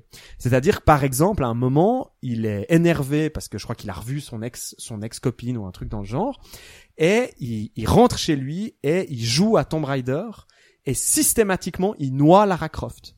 Et c'est et c'est C'est génial. et c'est C'est tout le- génial. et c'est- et- et- et c'est toute la le, le, le moment d'une scène qui est génial justement il y a un de ces une des personnes qui vivent avec lui dans, dans cet immeuble qui est un artiste qui vient se poser derrière lui qui connaît pas du tout Tomb Raider et il, il le voit juste en train de passer euh, son temps à noyer euh, à noyer Lara Croft et et et- et- et il y a quelque chose qui est assez génial en fait comme on il y a aussi un épisode de paintball on utilise Resident Evil enfin il y a, il y y a vraiment particulièrement la première saison il y a quelque chose de vraiment très très très créatif dans la manière dont le jeu vidéo est incorporé en fait Ouais. Sans qu'il soit du tout euh, montré c'est pas un épisode jeu vidéo par exemple c'est vraiment Ouais. voilà il est là euh, il, participe à la à la vie euh, à la vie de ces gens donc voilà Spaced ou en français Les Allumés c'est deux saisons et c'est excellent Très bien. Cool. merveilleux on arrive, euh, on arrive gentiment à la, à la fin du podcast Tartine Mécanique euh, 3. Euh, J'en profite peut-être très rapidement pour faire un petit moment un peu promotion. Euh, on va tous, en tout cas les trois, être présents au festival Numeric Games à Yverdon-les-Bains, qui est un tout nouveau festival en train de se mettre en place. Et on est encore en train d'en discuter, mais Tartine Mécanique, on aura peut-être une petite surprise sur place. Oui. Sandro, hein, on va peut-être oui, euh, essayer que, d'amener Tartine Mécanique dans euh, l'espace euh, dans l'espace Indie Games là-bas pour aussi peut-être proposer des showcases et des discussions avec les différents game designers qui seront là sur place. hein. On Mhm. aura euh, une bonne euh, trentaine de game designers à, sous la main. euh, sous la main, à décortiquer. euh, voilà, avec qui discuter, avoir leurs jeux, pouvoir les voir euh, et autres. Donc euh, Faire brainstormer Les aussi, faire ça pourrait être- brainstormer, ça pourrait être devrait rigolo. pas le dire, en fait. Mince, on verra bien, mais en tout cas voilà. Donc euh, nous on, on sera à Numeric Games. Si vous y êtes, venez nous faire un petit coucou. Mhm. Et puis si vous y êtes pas, on se retrouvera dans un prochain Tartine Mécanique. J'espère que vous avez apprécié l'émission d'aujourd'hui. Comme d'habitude, on s'étale. On essaye toujours de s'étaler un petit peu moins. Il faudrait peut-être diminuer le pain. Mais Bah, à vous de nous dire aussi. voilà, à vous de nous Parce dire. que nous, Pour on s'est bien l'instant, marré, mais on se fait euh, plaisir, on se marre. Donc voilà, Mhm. n'hésitez pas à nous signaler si c'est un petit peu un tout petit peu trop long et un petit peu pénible à écouter, ce dont je doute puisque notre, nos voix sont tellement, euh, sont tellement belles. Mon mielleuse, tellement belle. Bon messieurs, comment est-ce qu'on termine? Qui c'est qui Bah. veut lécher la tartine? Qui Ah, c'est je qui des veut faire des bisous? Ah alors voilà, Sandro Moi, je reste toujours sur ses des bisous de la tartine. Moi, je Donc de t'actives, t'actives l'action bisous de tartine. ça, Puis il y a le chien qui vient à la porte. Exactement. Bon, moi je vais continuer à la mâchouiller. Je euh. vais la, je vais la mâchouiller. Je peux, ah non, je peux peut-être déjà la digérer? Ah ouais, Je tu peux faire un bruit de digestion. Je vais essayer. T'arrives, Ah, on c'est arrive à terminer par un bruit de digestion peut-être Ok, bon, on verra. Hein. Ouais, On verra. de, Au de pire, voir je, ça. je, je peux tricher au montage Non, non, Non. on Non, non, tu peux pas. On terminera sur ton bruitage, vite. Très bien. Sandro